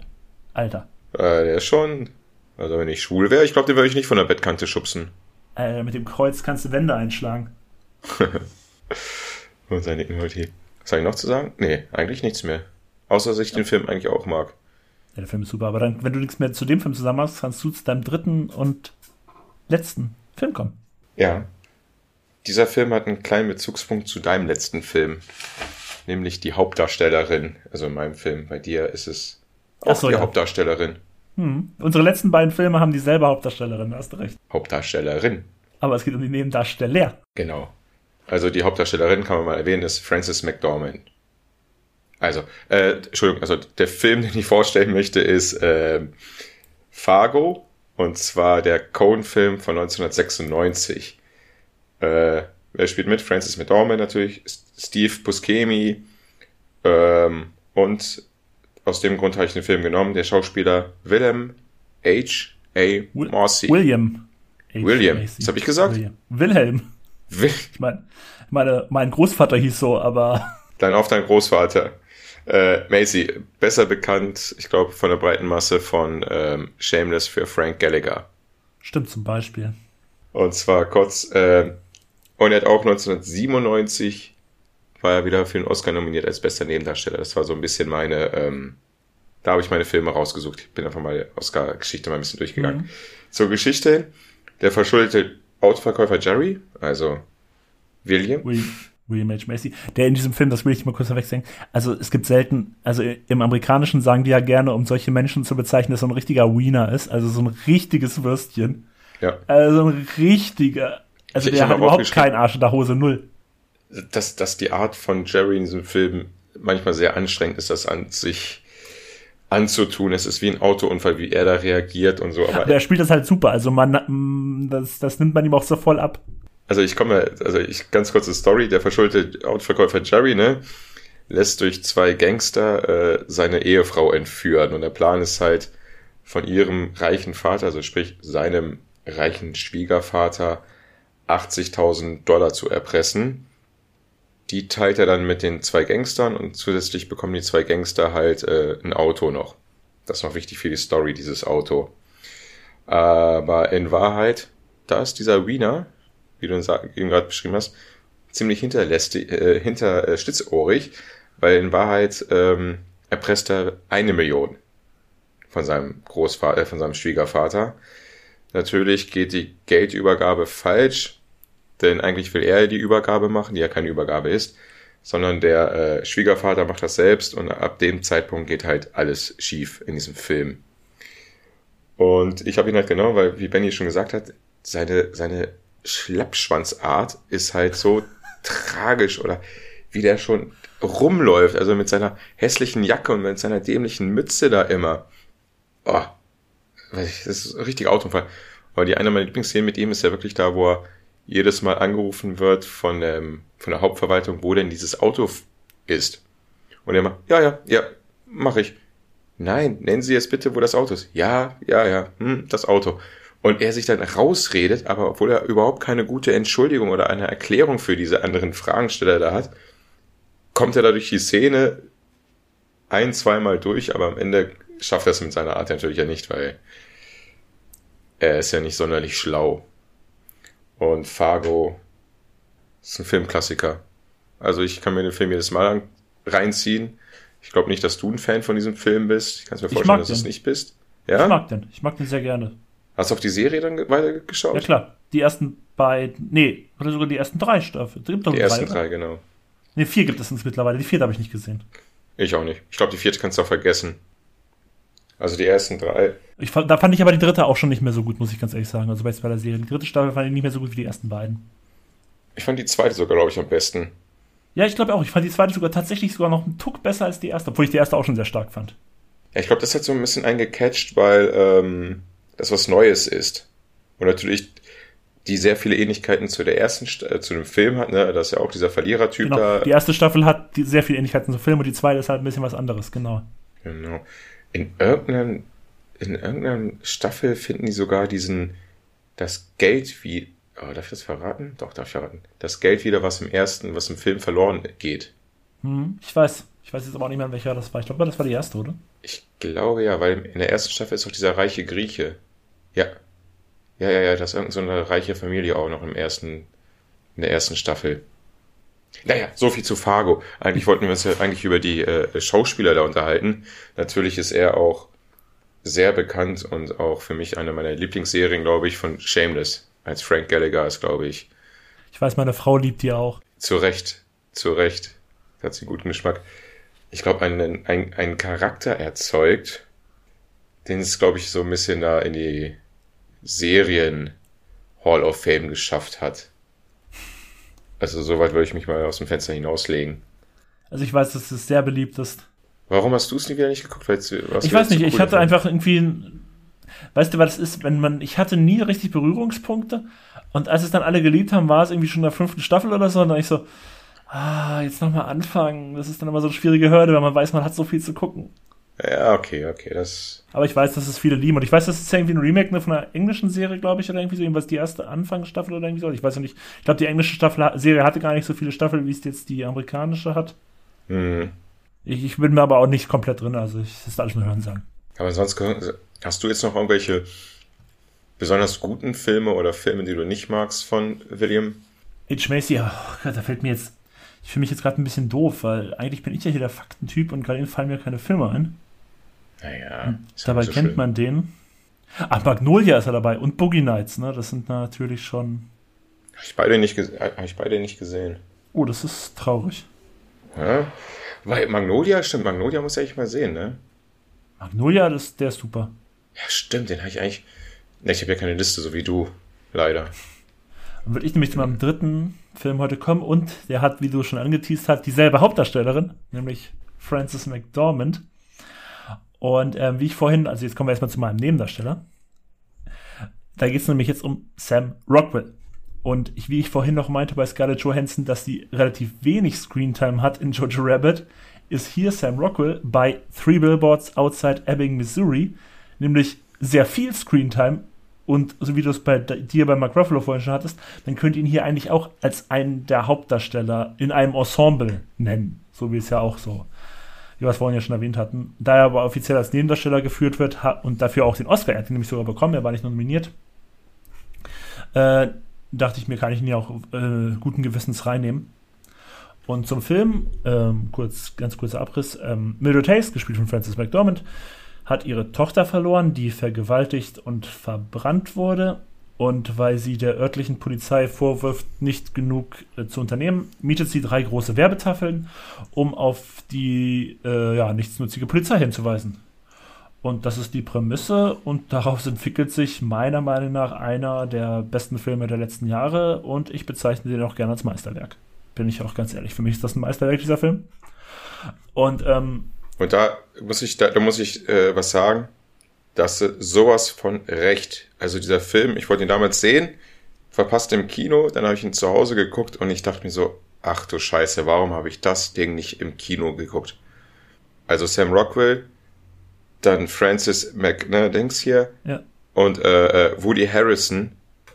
So eine, ne, also die, die Geschichte jetzt so feinfühlig auch erzählt. Also allein diese ja. mit Woody Harrison, was da für eine Verbindung ist, dass sie eigentlich gar nicht im Streit sind oder sich auch in Wirklichkeit mögen und sich gegenseitig respektieren.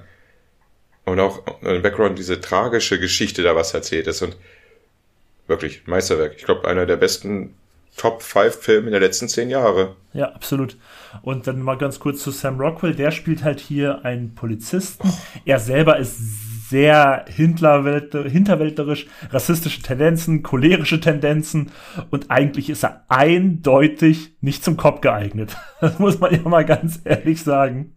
Der, der, der Typ ist so Zucker, Alter. Der ist so lustig, Alter. Wenn er dieses Screentime da bekommt, du freust dich sogar ein bisschen mehr, ihn nochmal zu sehen, weil der ist so schön dumm auf seine Art und Weise. Ja, genau. Also er ist sicherlich nicht der sympathischste, aber er hat sowas, er ist so naiv, schon fast kindlich, weißt du, er ist zwar irgendwie, er ist absolut nicht gut, aber er meint es auch irgendwie nicht böse. Das ist so ganz ambivalent, das ist so ganz merkwürdig. und, ähm, und dann gibt's so, er hat halt so Szenen, da hat er plötzlich das Herz am rechten Flick und ja. dann hat er wieder so Szenen, da denkst du dir nur so, Junge, das, das, das ist einfach nicht korrekt, das geht gar nicht. Und das, äh, also, also wirklich, der ist hier in seiner Rolle, auch weil, weil diese Rolle dem Film so viel gibt, auch, auch in seiner Entwicklung. Er macht nämlich auch so ein bisschen Entwicklung durch äh, im ja, Film. Ein bisschen ganz schöne Entwicklung, ja. sage ich mal. Und er hat dann auch also eine der krassesten Szenen, die, also er hat einmal negativweise eine der krassesten Szenen, die ist irgendwie. Die Schlägerei meinst du, ne? Hat was mit Fenster zu tun. Genau, die, genau, die einseitige Schlägerei. Dann hat er eine der herzlichsten Szenen im Film, hat was mit dem O-Saft zu tun. Mhm. Und dann hat er aber auch eine der smartesten Szenen in diesem Film, wo er eigentlich selber verdroschen wird, aber was super Smartes macht. Ah, smart meint an dieser Stelle Benny. Klug! Ist es ja auch. Ja. Ja, ist ja gut. Hat doch die Schnauze, ey. Und ähm, also er ist auf jeden Fall ein sehr großer Faktor in diesem Film. Und sau viele lustige äh, Stellen. Ja. Allein die Szene da, äh, wo er Kopfhörer trägt, in der Polizeistation rumdanzt und im Hintergrund sieht man halt durch Gestiken, wie was Trauriges passiert. Und er, er hört's ja nicht, man kann ihm ja nichts verübeln, aber dadurch, dass er mit einem Walkman allein in der Polizeistation da rumrennt, zweimal sogar. aber eine Szene ist auch nochmal richtig herzlich, wo die eine Person sagt, äh, du, ich war das und das. Ja. Da guckt er, er sie an und sagt so, das weiß ich doch. Also allein das. Ah, und noch eine äh, coole Charaktere spielt er mit, für diejenigen, die den Film noch nicht gesehen haben, aber Game of Thrones mögen. Stimmt. Wer ist denn der kleine Zwerg? Peter Dinklage ist auch dabei. In eigentlich auch einer recht witzigen Rolle. Ja, aber witzig, aber auch ernst, ne? Wo sie dann mit einem Date. Ich finde die auch ein bisschen traurig tatsächlich in ein, zwei Szenen. Also. Also der Film hat ja eigentlich alles. So, sogar am Ende halt mit der smarten Geste von ihm sogar noch Spannung. Benny, wir machen, wir geben ja ab und zu mal solche Filmempfehlungen. Also ich habe das bis jetzt immer nur gemacht. Lass uns mal darauf einigen, dass wir jetzt gerade eine Film, Filmfälle Platin Filmtipp für diesen Okay, Film. das ist dann der absolute, das ist schon mal ein Platin Filmtipp. Ja, das ist unser erster Filmfeller Filmfellers, Filmtipp. Okay, Filmfellers, Filmfellers, Platin-Film. Wie auch immer. Aber dazu passt das alles auf die, passt das alles drauf? Ja, es passt alles drauf. wir hatten ja schon angefangen bei Instagram immer solche Posts zu machen mit den Filmen, die wir besprochen haben. Wenn ihr es vielleicht schon gesehen habt bei der letzten Folge, ähm, hier spricht man Deutsch, habe ich es auch angefangen, dass ich jetzt in die Show Notes auch nochmal alle Filme reingeschrieben habe, die wir besprechen.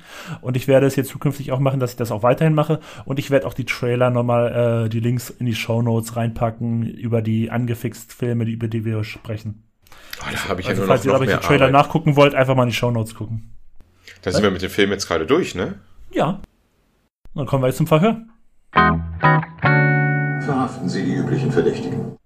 Oh, ich glaube, oh. ich krieg richtig oft. Ich glaube, du machst jetzt einen richtigen Taylor. Aber du weißt doch, dass ich, dass ich meine Fragen immer leicht sind. Wirst, du wirst mich doch richtig tailern. Wieso? Also meine, meine Fragen sind, du weißt es, das, das ist doch einer, einer der Gründe, warum du mal gewinnst. Meine Fragen sind leicht. Ey, hört ihr das? Es ist nicht von wegen so, ja, Dennis, du hast einiges auf dem Kasten. Dennis, du hast ein gutes Fachwissen. Dennis, du bist smart. Nein! Und das ist einer meiner besten Freunde. Noch nicht mal ein bisschen Anstand zu haben und zu sagen, ach Mensch, Alter, hast ja einiges auf dem Köpfchen. Also letztes Mal war ich beeindruckt von dir, mit den ganzen Oscar-Filmen, die du dann hier wusstest. Da wurde ich auch auf der Straße auch angesprochen. Aber da ich letztes Mal verloren habe, darfst du wieder anfangen. Aber im Gegensatz sage ich ja dazu, dass wenn du meinen Test nicht besteht, dass du, dass du dumm bist. Ja, ich weiß. Gut. Da sage ich dann einfach, nur die Fragen waren zu schwer. Wer fängt an? Du fängst jetzt an wieder, oder was? Nee, du, also ich muss deine beantworten, weil du hatten immer festgelegt, der da gewonnen hat, der stellt beim nächsten Mal die Fragen zuerst. Oder du hattest das sogar festgelegt, nicht ich. Ich fange, glaube ich, mit meiner kreativsten Frage an. Weil es auf Frage Nummer eins, ich mache den Benny, den Neurotiker. Wer bin ich? Ah, schon wieder, okay. Ich habe mitgeholfen, einen Soldaten zu finden. Okay, diese Frage ist sehr leicht. Mein Bruder muss wegen mir 50 Autos in drei Tagen stehlen. Ich bin regelmäßig bei einer Kartenleserin. Ich bin Fotograf und lasse meine Frau im Hotelzimmer. Ich gebe mich als Ingenieur aus und leite den Bau eines Flugzeugs. Ich besorge meinem scheiß verwöhnten Dreckskind einen coolen Teddy. Also ich bin mir nicht komplett sicher, aber ich glaube, du warst auch mal als Nebendarsteller in Wunderbare Jahre, einer der geilsten Serien aller Zeiten. Und du bist Giovanni Ribisi. Das ist richtig und Respekt. Respekt. Hast du alle Fragen, hast du alle äh, Filme herausgefunden? Nee, nicht alle. Also ich weiß, ich weiß nur noch 60 Sekunden habe ich herausgefunden. Lost genau, der erste war, wir, wir gehen mal chronologisch. Ich habe mitgeholfen, einen Soldaten zu finden. Ja, okay, das ist Soldat James Ryan. Ich habe meinen Bruder, äh, mein Bruder muss wegen mir 50 Autos, ne, ist klar. Genau, das ist nur noch 60 Sekunden. Äh, mit der Kartenleserin, okay, das. Das wusste ich nicht. The Gift. Oh, den habe ich gesehen, aber daran habe ich mich ja, jetzt nicht ja, erinnert. Ja. Meine Inhaltsangabe damals, als ich den abends gesehen habe und zu Lea dann, wie war der Film? Ja gut, Kate Blanchett ist die ganze Zeit ohne BH rumgelaufen. Und es ist, es ist eigentlich ein guter Film. Und Keanu Reeves spielt mit. So. Ich bin Fotograf und lasse meine Frau im Hotelzimmer. Ja, Lost in Translation. Ich gebe mich als Ingenieur aus und baue den Flow in der Wüste. Ich bin vorher abgestürzt. Ah, äh, Flug des Phönix oder wie der heißt, oder? Flug des, ja, ich, ich wollte nicht so ganz gleich sagen mit Wüste und so. Ich wollte es ein bisschen schwieriger natürlich machen. Aber den habe ich null Erinnerung. Ich weiß, den habe ich mal irgendwo mal gesehen, aber null Erinnerung. Und ich besorge meinen scheiß verwöhnten Dreckssohn einen coolen Teddy. Nee, das weiß ich auch nicht. Ich sag nur Family Guy.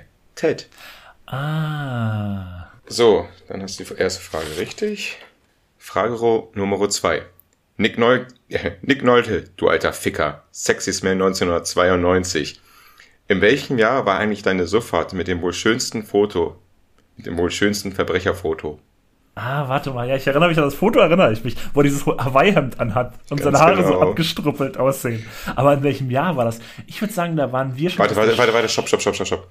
Gebe ich dir plus, ja, ich bin, ich bin fair, plus minus ein Jahr. Ich sage 2006. Oh nee, tut mir leid, das war 2002. 2003, drei Jahre, nee, sorry, ja. das geht Nee, nee, das, das sehe ich absolut ein. Aber das Bild, das habe ich voll im Kopf. Das ist genial. Ich wollte ja. eigentlich immer so gucken, wie oft wurde, wurde Nick Nolte irgendwie verhaftet oder sowas, aber nichts rausgefunden. Ähm, ich möchte gerne wissen, wie teuer die Miete ist für drei Werbetafeln in Missouri. Die monatliche. Ja, komm, plus minus 1000 Dollar. Nein, musst du glaube ich nicht. Ich glaube, es waren irgendwie 5000, oder? Ja, genau 5000. Sehr, sehr gut. Weil sie hat ja, glaube ich, irgendwie 4700 oder so, irgendwie eine, eine Szene und dann hat noch was gefehlt oder irgendwie so. Deswegen dachte ich mir, dass du das eventuell dir merken kannst, weil es halt oft um den Preis geht oder so. Der wurde genau. öfters mal genannt in dem Film. Ja, und ich konnte es mir auch merken. Es war jetzt nicht so, muss ein bisschen nachdenken, aber ich habe es mir gemerkt. Welche? Ach, noch eine vierte Frage. Hm? Noch eine vierte ich Frage? Eine ah ja, schon. Du hast doch vier Fragen, oder? Ich habe jetzt mit drei geplant, aber ich habe tatsächlich eine vierte in Hinterhand. Die hätte ich jetzt nicht als Frage reingenommen, aber okay, gut, ja, machen wir. Aber kannst du jetzt noch spontan reinnehmen oder müssen wir es bei den dreien jetzt lassen? Nein, nein, machen wir. Ich die, die nehme ich dann als dritte rein. Es quetsche ich die zwischen zwei und drei und das wird die neue drei. Nebendarstellerin. Fünffach sogar dafür nominiert, aber kein dafür gewonnen. Wer war das? Fünffach als Nebendarstellerin nominiert? War die dann auch mal als Hauptdarstellerin nominiert? Ja. Aber ich, weil wir Nebendarstellerin waren, also sie waren sechsmal ja, nominiert, ja. war sie dann. Boah, okay, dann ist es nicht Meryl Streep, weil die war häufig für Hauptdarstellerin. Die war zwar auch mal ein paar Mal Nebendarstellerin, aber nicht. Diese Dame war einmal als Hauptdarstellerin nominiert, aber meine Frage, ich hätte es auch reinbringen ja, ja. aber ich wollte auf Nebendarstellerin bleiben. Deswegen fand ich die Zahl auch so krass, fünfmal. Kate Blanchett. Nein. Ah, schade, Mann. Ich, weil die war, ich weiß, die war auch mindestens dreimal oder so Nebendarstellerin nominiert. Fuck. The Fighter. Amy Adams. Amy Adams. Für The Fighter war sie auch übrigens nominiert. Übrigens für Unikäfer, Glaubensfrage, The Master und Wise. Oder Vize. Ich weiß immer noch nicht, wie man diesen Filmtitel ausspricht. Ja, Hauptdarstell Hauptdarstellerin American Hustle. Ah, Wo okay. auch wieder unser Christian Bale wieder mitspielt. Also, es sind immer dieselben. Ja, Christian Bale auch bei Vice dabei oder bei The Fighter oder American Hustle, also irgendwie Das immer. ist verrückt, ey. Ich hab, wir, wir haben ein Schema, Benny. Wir haben ein Schema hier. Aber auch die Schauspieler und Schauspielerinnen haben ein Schema. Also, es liegt nicht an uns, sondern an denen. Okay, dann habe ich zwei richtig. Zwei dann richtig. kommen wir jetzt, äh, dann muss ich hier mal ganz kurz, dann mache ich jetzt aus meinem Skript hier aus drei Fragen vier Fragen. So. Und jetzt muss ich sogar sagen, ich habe nämlich witzigerweise meine ersten drei Fragen jetzt, haben alle dasselbe Schema. Und die dritte hatte ich zwar vorbereitet, hatte ich aber eigentlich nicht als Frage mitgenommen. Ich wollte es eigentlich nur als Scherz mit reinnehmen, aber jetzt nehme ich es aber als Frage mit rein. Hau rein den Scheiß. Hau raus den Scheiß. Genau. Nimm, Gut, nimm rein ersten- den Scheiß und dann hau raus den Scheiß. Meine ersten drei Fragen sind alle gleich, lediglich die letzte ist ein bisschen anders. Ich spiele dir jetzt die Reden von Oscar-Gewinnern vor. Und du musst mir sagen, welcher Schauspieler das ist, als er den Oscar als bester Nebendarsteller entgegengenommen hat. Und bei dem ersten, ich gebe dir sogar einen kleinen Tipp, bei dem ersten sollte man vielleicht darauf achten, welche Personen er noch erwähnt und vielleicht benutzt er auch ein bekanntes Wort aus dem Film. Oscar and Penelope, that's an Uber bingo. I, I always. Der, der, der redet so ein bisschen wie wanted Quentin to discover Tarantino gefühlt. New continent and I thought Aber I es, had to es sind go Nebendarsteller alles. Nebendarsteller, Nebendarsteller. I was introduced Nebendarsteller. to Quentin Tarantino, uh, who was putting together an expedition that was equipped by Harvey Weinstein and Lawrence Bender and David Linde. Okay, And Weinstein. He put this script in front of me and he said, This is where we're going, but we're going the other way. So Brad Pitt helped me on board, and Diane Kruger was there, and Melanie Laurent, and Denis So. Menochet, and Bob Richards, and Sally Menke, and, and uh, Also ich glaube, es geht immer um Glorious Bastards. Der Österreicher. Christoph Waltz. Richtig. Den Punkt Christoph bekommst Waltz. Ja, jetzt, jetzt ist die Stimme. Aber am Anfang dachte ich wirklich, dass er da, wahrscheinlich war er so ein bisschen nervös oder so, aber ich dachte, der macht da gerade, wie Tarantino immer redet. und genau dann, zwei Sekunden später, erzählt er was von Tarantino und dann natürlich, ja, äh, äh, Jan Kruger, ja. Okay, kommen wir jetzt zu meiner vielleicht absoluten, das meine ich wirklich zu meiner allerliebsten Oscar-Rede. Oh. Und zwar bei den Oscars ist es ja so, ich weiß nicht, wie das da drin ist, ähm, ab einem, oder früher war das so, mittlerweile machen das glaube ich nicht mehr so krass. Aber früher war es ja so, ab einem gewissen Zeitpunkt, wenn du zu lange redest, spielt das Kommt Orchester. Genau, und die wirkt dich so gesehen ein bisschen ab. Und in diesem Fall hat der Schauspieler einfach über die Musik drüber gesprochen, was die Rede noch so viel krass epischer macht. Und ich muss dir, ähm, ich musste eine Sache jetzt in dem, äh, dem Ding, was du gleich hören wirst, piepen, denn er sagt den Namen seines Vaters. Und Okay. du kennst, du kennst seinen Vater zwar nicht, aber das ist das, was ich rausgepiept habe. Aber ich gebe dir diesen Tipp. Sein Vater heißt genau wie er. Und das ist ein Tipp. Okay. Auch wenn du jetzt vielleicht im ersten Moment denkst, denkst, warum ist das ein Tipp? Aber das ist ein Tipp, warum sein Vater genauso heißt wie er. Und es kommt jetzt. I know I have a little bit of time, so I'm gonna rush and say everybody, and you cut away. I won't be mad at you. Tom said, Don't forget to thank your wife. I will never forget to thank my high school sweetheart and the mother of my children, Spencer and Mason.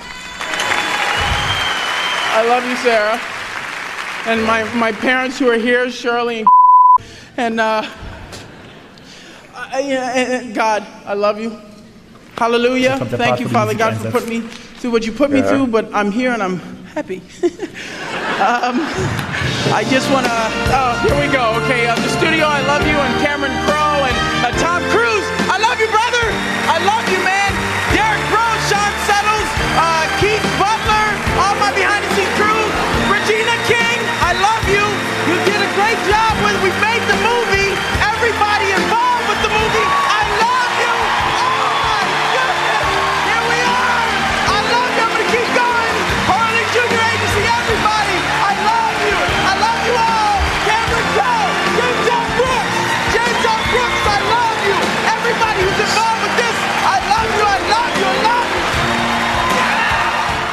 Ich nicht. Joaquin Phoenix? Ah, das ist falsch. Aber ich muss auch sagen, das war jetzt nicht die einfachste Frage. Das war Cuba Gooding Jr. von Jerry Maguire. Ich habe gefragt, Tom Cruise. Und deswegen der Tipp mit seinem Vater heißt genauso wie er, Cuba Gooding. Nur halt ohne Junior. Scheiße. Ja, okay, gut. Okay, und jetzt, jetzt ist die Frage, die ich eigentlich rausgeschmissen hatte, auch weil ich die sehr schwer fand. Ähm, Hau raus. Ich muss ja nur eine richtig machen noch. Dann haben wir Ausgleich. Oh, it's my privilege. Thank you.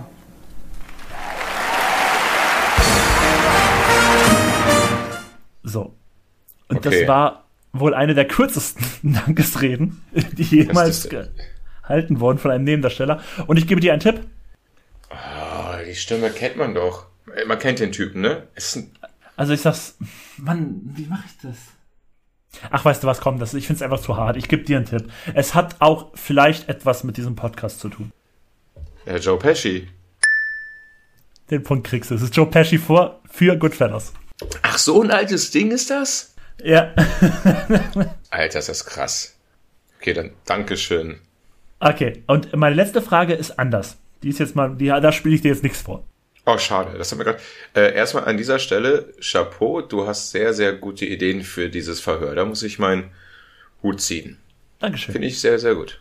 Meine dritte Frage ist ein bisschen, ähm, das Thema hatten wir ja schon, dass wir halt relativ wenig Nebendarstellerinnen hatten, deswegen wollte ich jetzt meiner letzten Frage, also letzte Frage ist nicht dritte, äh, ein bisschen auch was mit Nebendarstellerinnen machen und ich mache es jetzt wieder ein bisschen so ähnlich wie bei der letzten Folge mit, ähm, mit diesen deutschen Oscar-Filmen, habe ich das jetzt ein bisschen aufgezogen.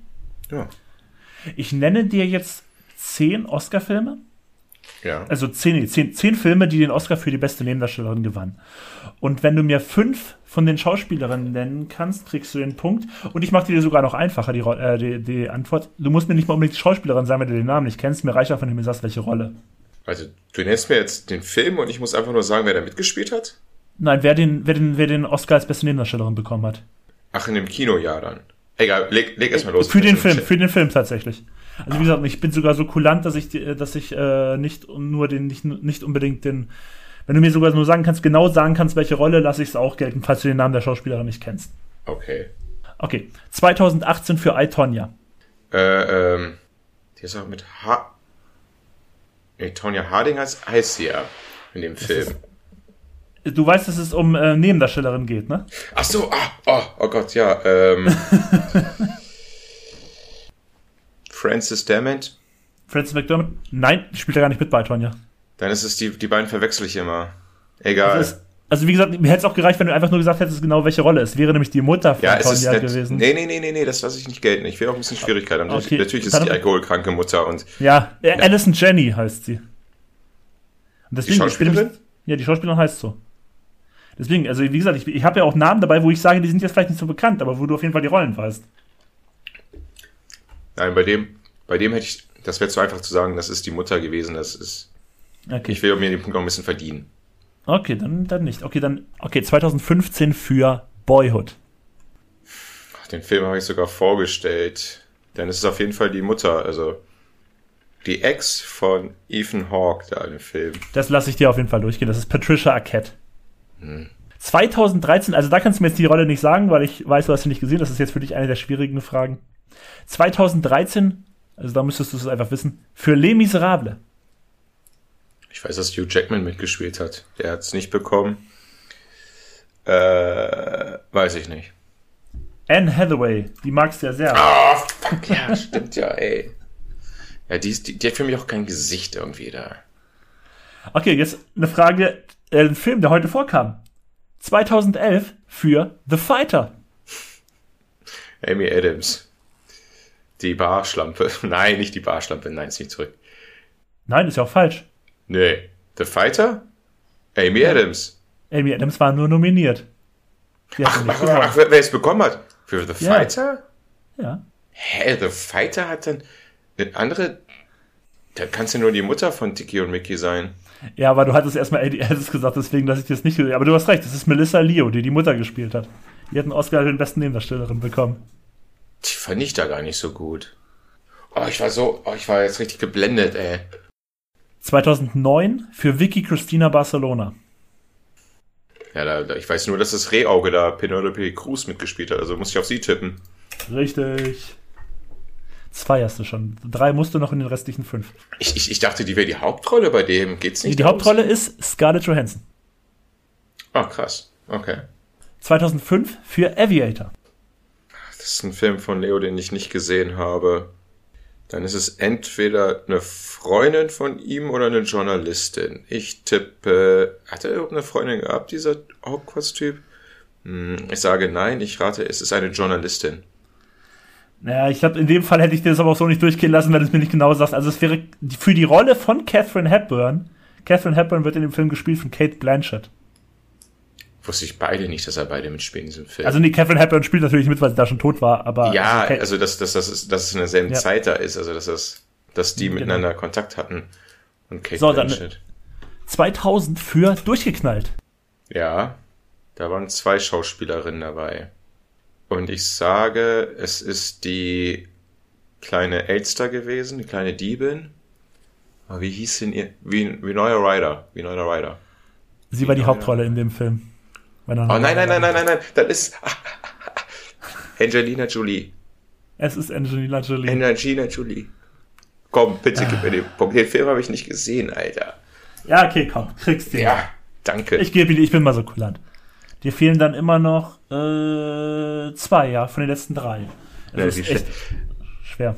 haben, die, haben die da beide einen Oscar oder einen Oscar? Nee, ich glaube, Winona, also Winona Ryder kann sein, dass sie nominiert war, das weiß ich nicht, aber Angelina Jolie hat ihn bekommen. 1998 für LA Confidential. Kim Basinger. Richtig. Eine brauchst du noch von den letzten zwei. Guck mal, 1991. Guck mal, guck mal, aber guck mal, weil ich diesen Film von 1998 so schnell genannt habe, macht das, das durchgeknallt Ding wieder Ausgleich. Ja, okay. 1991 für Ghost, Nachricht von Sam. Whoopi Goldberg. Richtig, und damit hast du den Punkt schon. Und 1980 für Kramer gegen Kramer. Kramer gegen Kramer. Ich kenne den Film noch nicht mal, Mann. Nee, ehrlich nicht? Nee. 1980. Wer, na, weiß ich nicht. Äh, Goldie Hawn? Meryl Streep. Hm. Achso, ich dachte, dass, dass der Film dir was sagt, aber okay, gut. Ja, aber du hast den Punkt. Wie viel habe ich denn dann? Ja, du hast dann drei, richtig? Das heißt, ich habe wieder verloren. Weil ich auch bei Joe Pesci den Tipp gegeben habe. Ja, das stimmt. Das stimmt. Aber ich muss sagen, von allen Oscar-Reden, also von allen, da die Stimme zu erkennen, also Bei den ersten beiden hattest du ja die Chancen auch durch die Sachen, die er sagt. Also Mhm. generell einfach beim, beim zweiten, wie gesagt, dadurch, dass, er, dass ich extra gesagt habe, sein Vater heißt genau wie er, da kann man doch schon dieses mit Junior kommen tatsächlich. ja, natürlich. Aber Und ähm, dadurch, dass er dann noch Tom Cruise so erwähnt und vielleicht auch Cameron Crowe als Regisseur und Regina King, die ja auch mitspielt. Es, es ist keine Ausrede, aber äh, vom Kopf her, das war mein Fehler, sage ich mal, war ich ab 2000 eingestellt. Ah, okay. Ich war gar nicht auf die drei Jahrzehnte eingestellt. Aber das ist, das ist mein Fehler, das gebe ich offen zu. So, und damit wären wir eigentlich schon für heute durch. Und es wird immer länger und länger und länger. Zwei Stunden sehe ich gerade auf meinen Timer. Ja, wenn ich jetzt noch ein bisschen was hier und da wegschneide, ist es vielleicht noch ein bisschen weniger. Aber ja, es wird tatsächlich nicht kürzer, obwohl ich das eigentlich bei dieser Folge gedacht habe. Ich dachte eigentlich, wir reden hier relativ wenig in dieser Folge. Dachte ich auch. Aber so kann man sich irren. es, es war vielleicht, es war vielleicht in dieser Ausgabe eine bisschen trockenere Ausgabe. Das stimmt. Aber man muss ja auch mal ein bisschen mal wieder flacher und nicht immer abdrehen und immer weiter abdrehen. Also mal wieder ein bisschen ruhender und vielleicht wird die nächste Folge Etwas besinnlicher. besinnlicher. Vielleicht wird sie auch ein bisschen glühweinlastiger. Stimmt, das perfekte Getränk dann eigentlich. Alles klar, dann ich, ich fange an erstmal. Ich bedanke mich wieder, dass ihr eingeschaltet habt. Wir freuen uns immer wieder, hier diesen Podcast zu machen. Wir machen ihn für uns, aber wir machen ihn auch für euch, wenn es euch gefällt. Und ich hatte wie immer Spaß. Und das letzte Wort überlasse ich wie immer Dennis. Benjamin, mein guter alter Freund, es hat mir wieder sehr viel Spaß gemacht.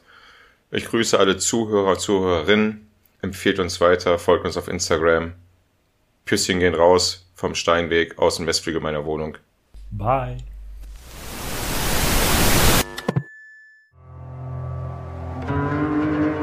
Willkommen in Fargo, einem unauffälligen Nest, wo die zwei so mit das Spannendste sind. Doch dank dieser beiden Herren soll sich das ziemlich schnell ändern. Kidnapping, Erpressung, Mord, Entsorgung. Die Polizei von Fargo steht vor einem Rätsel. Doch über Probleme kann man ja reden. Es sei denn, man hat die Schnauze voll. Fargo. Ein eiskalter Thriller. Der Brüder Joel und Ethan Cohen. Fargo.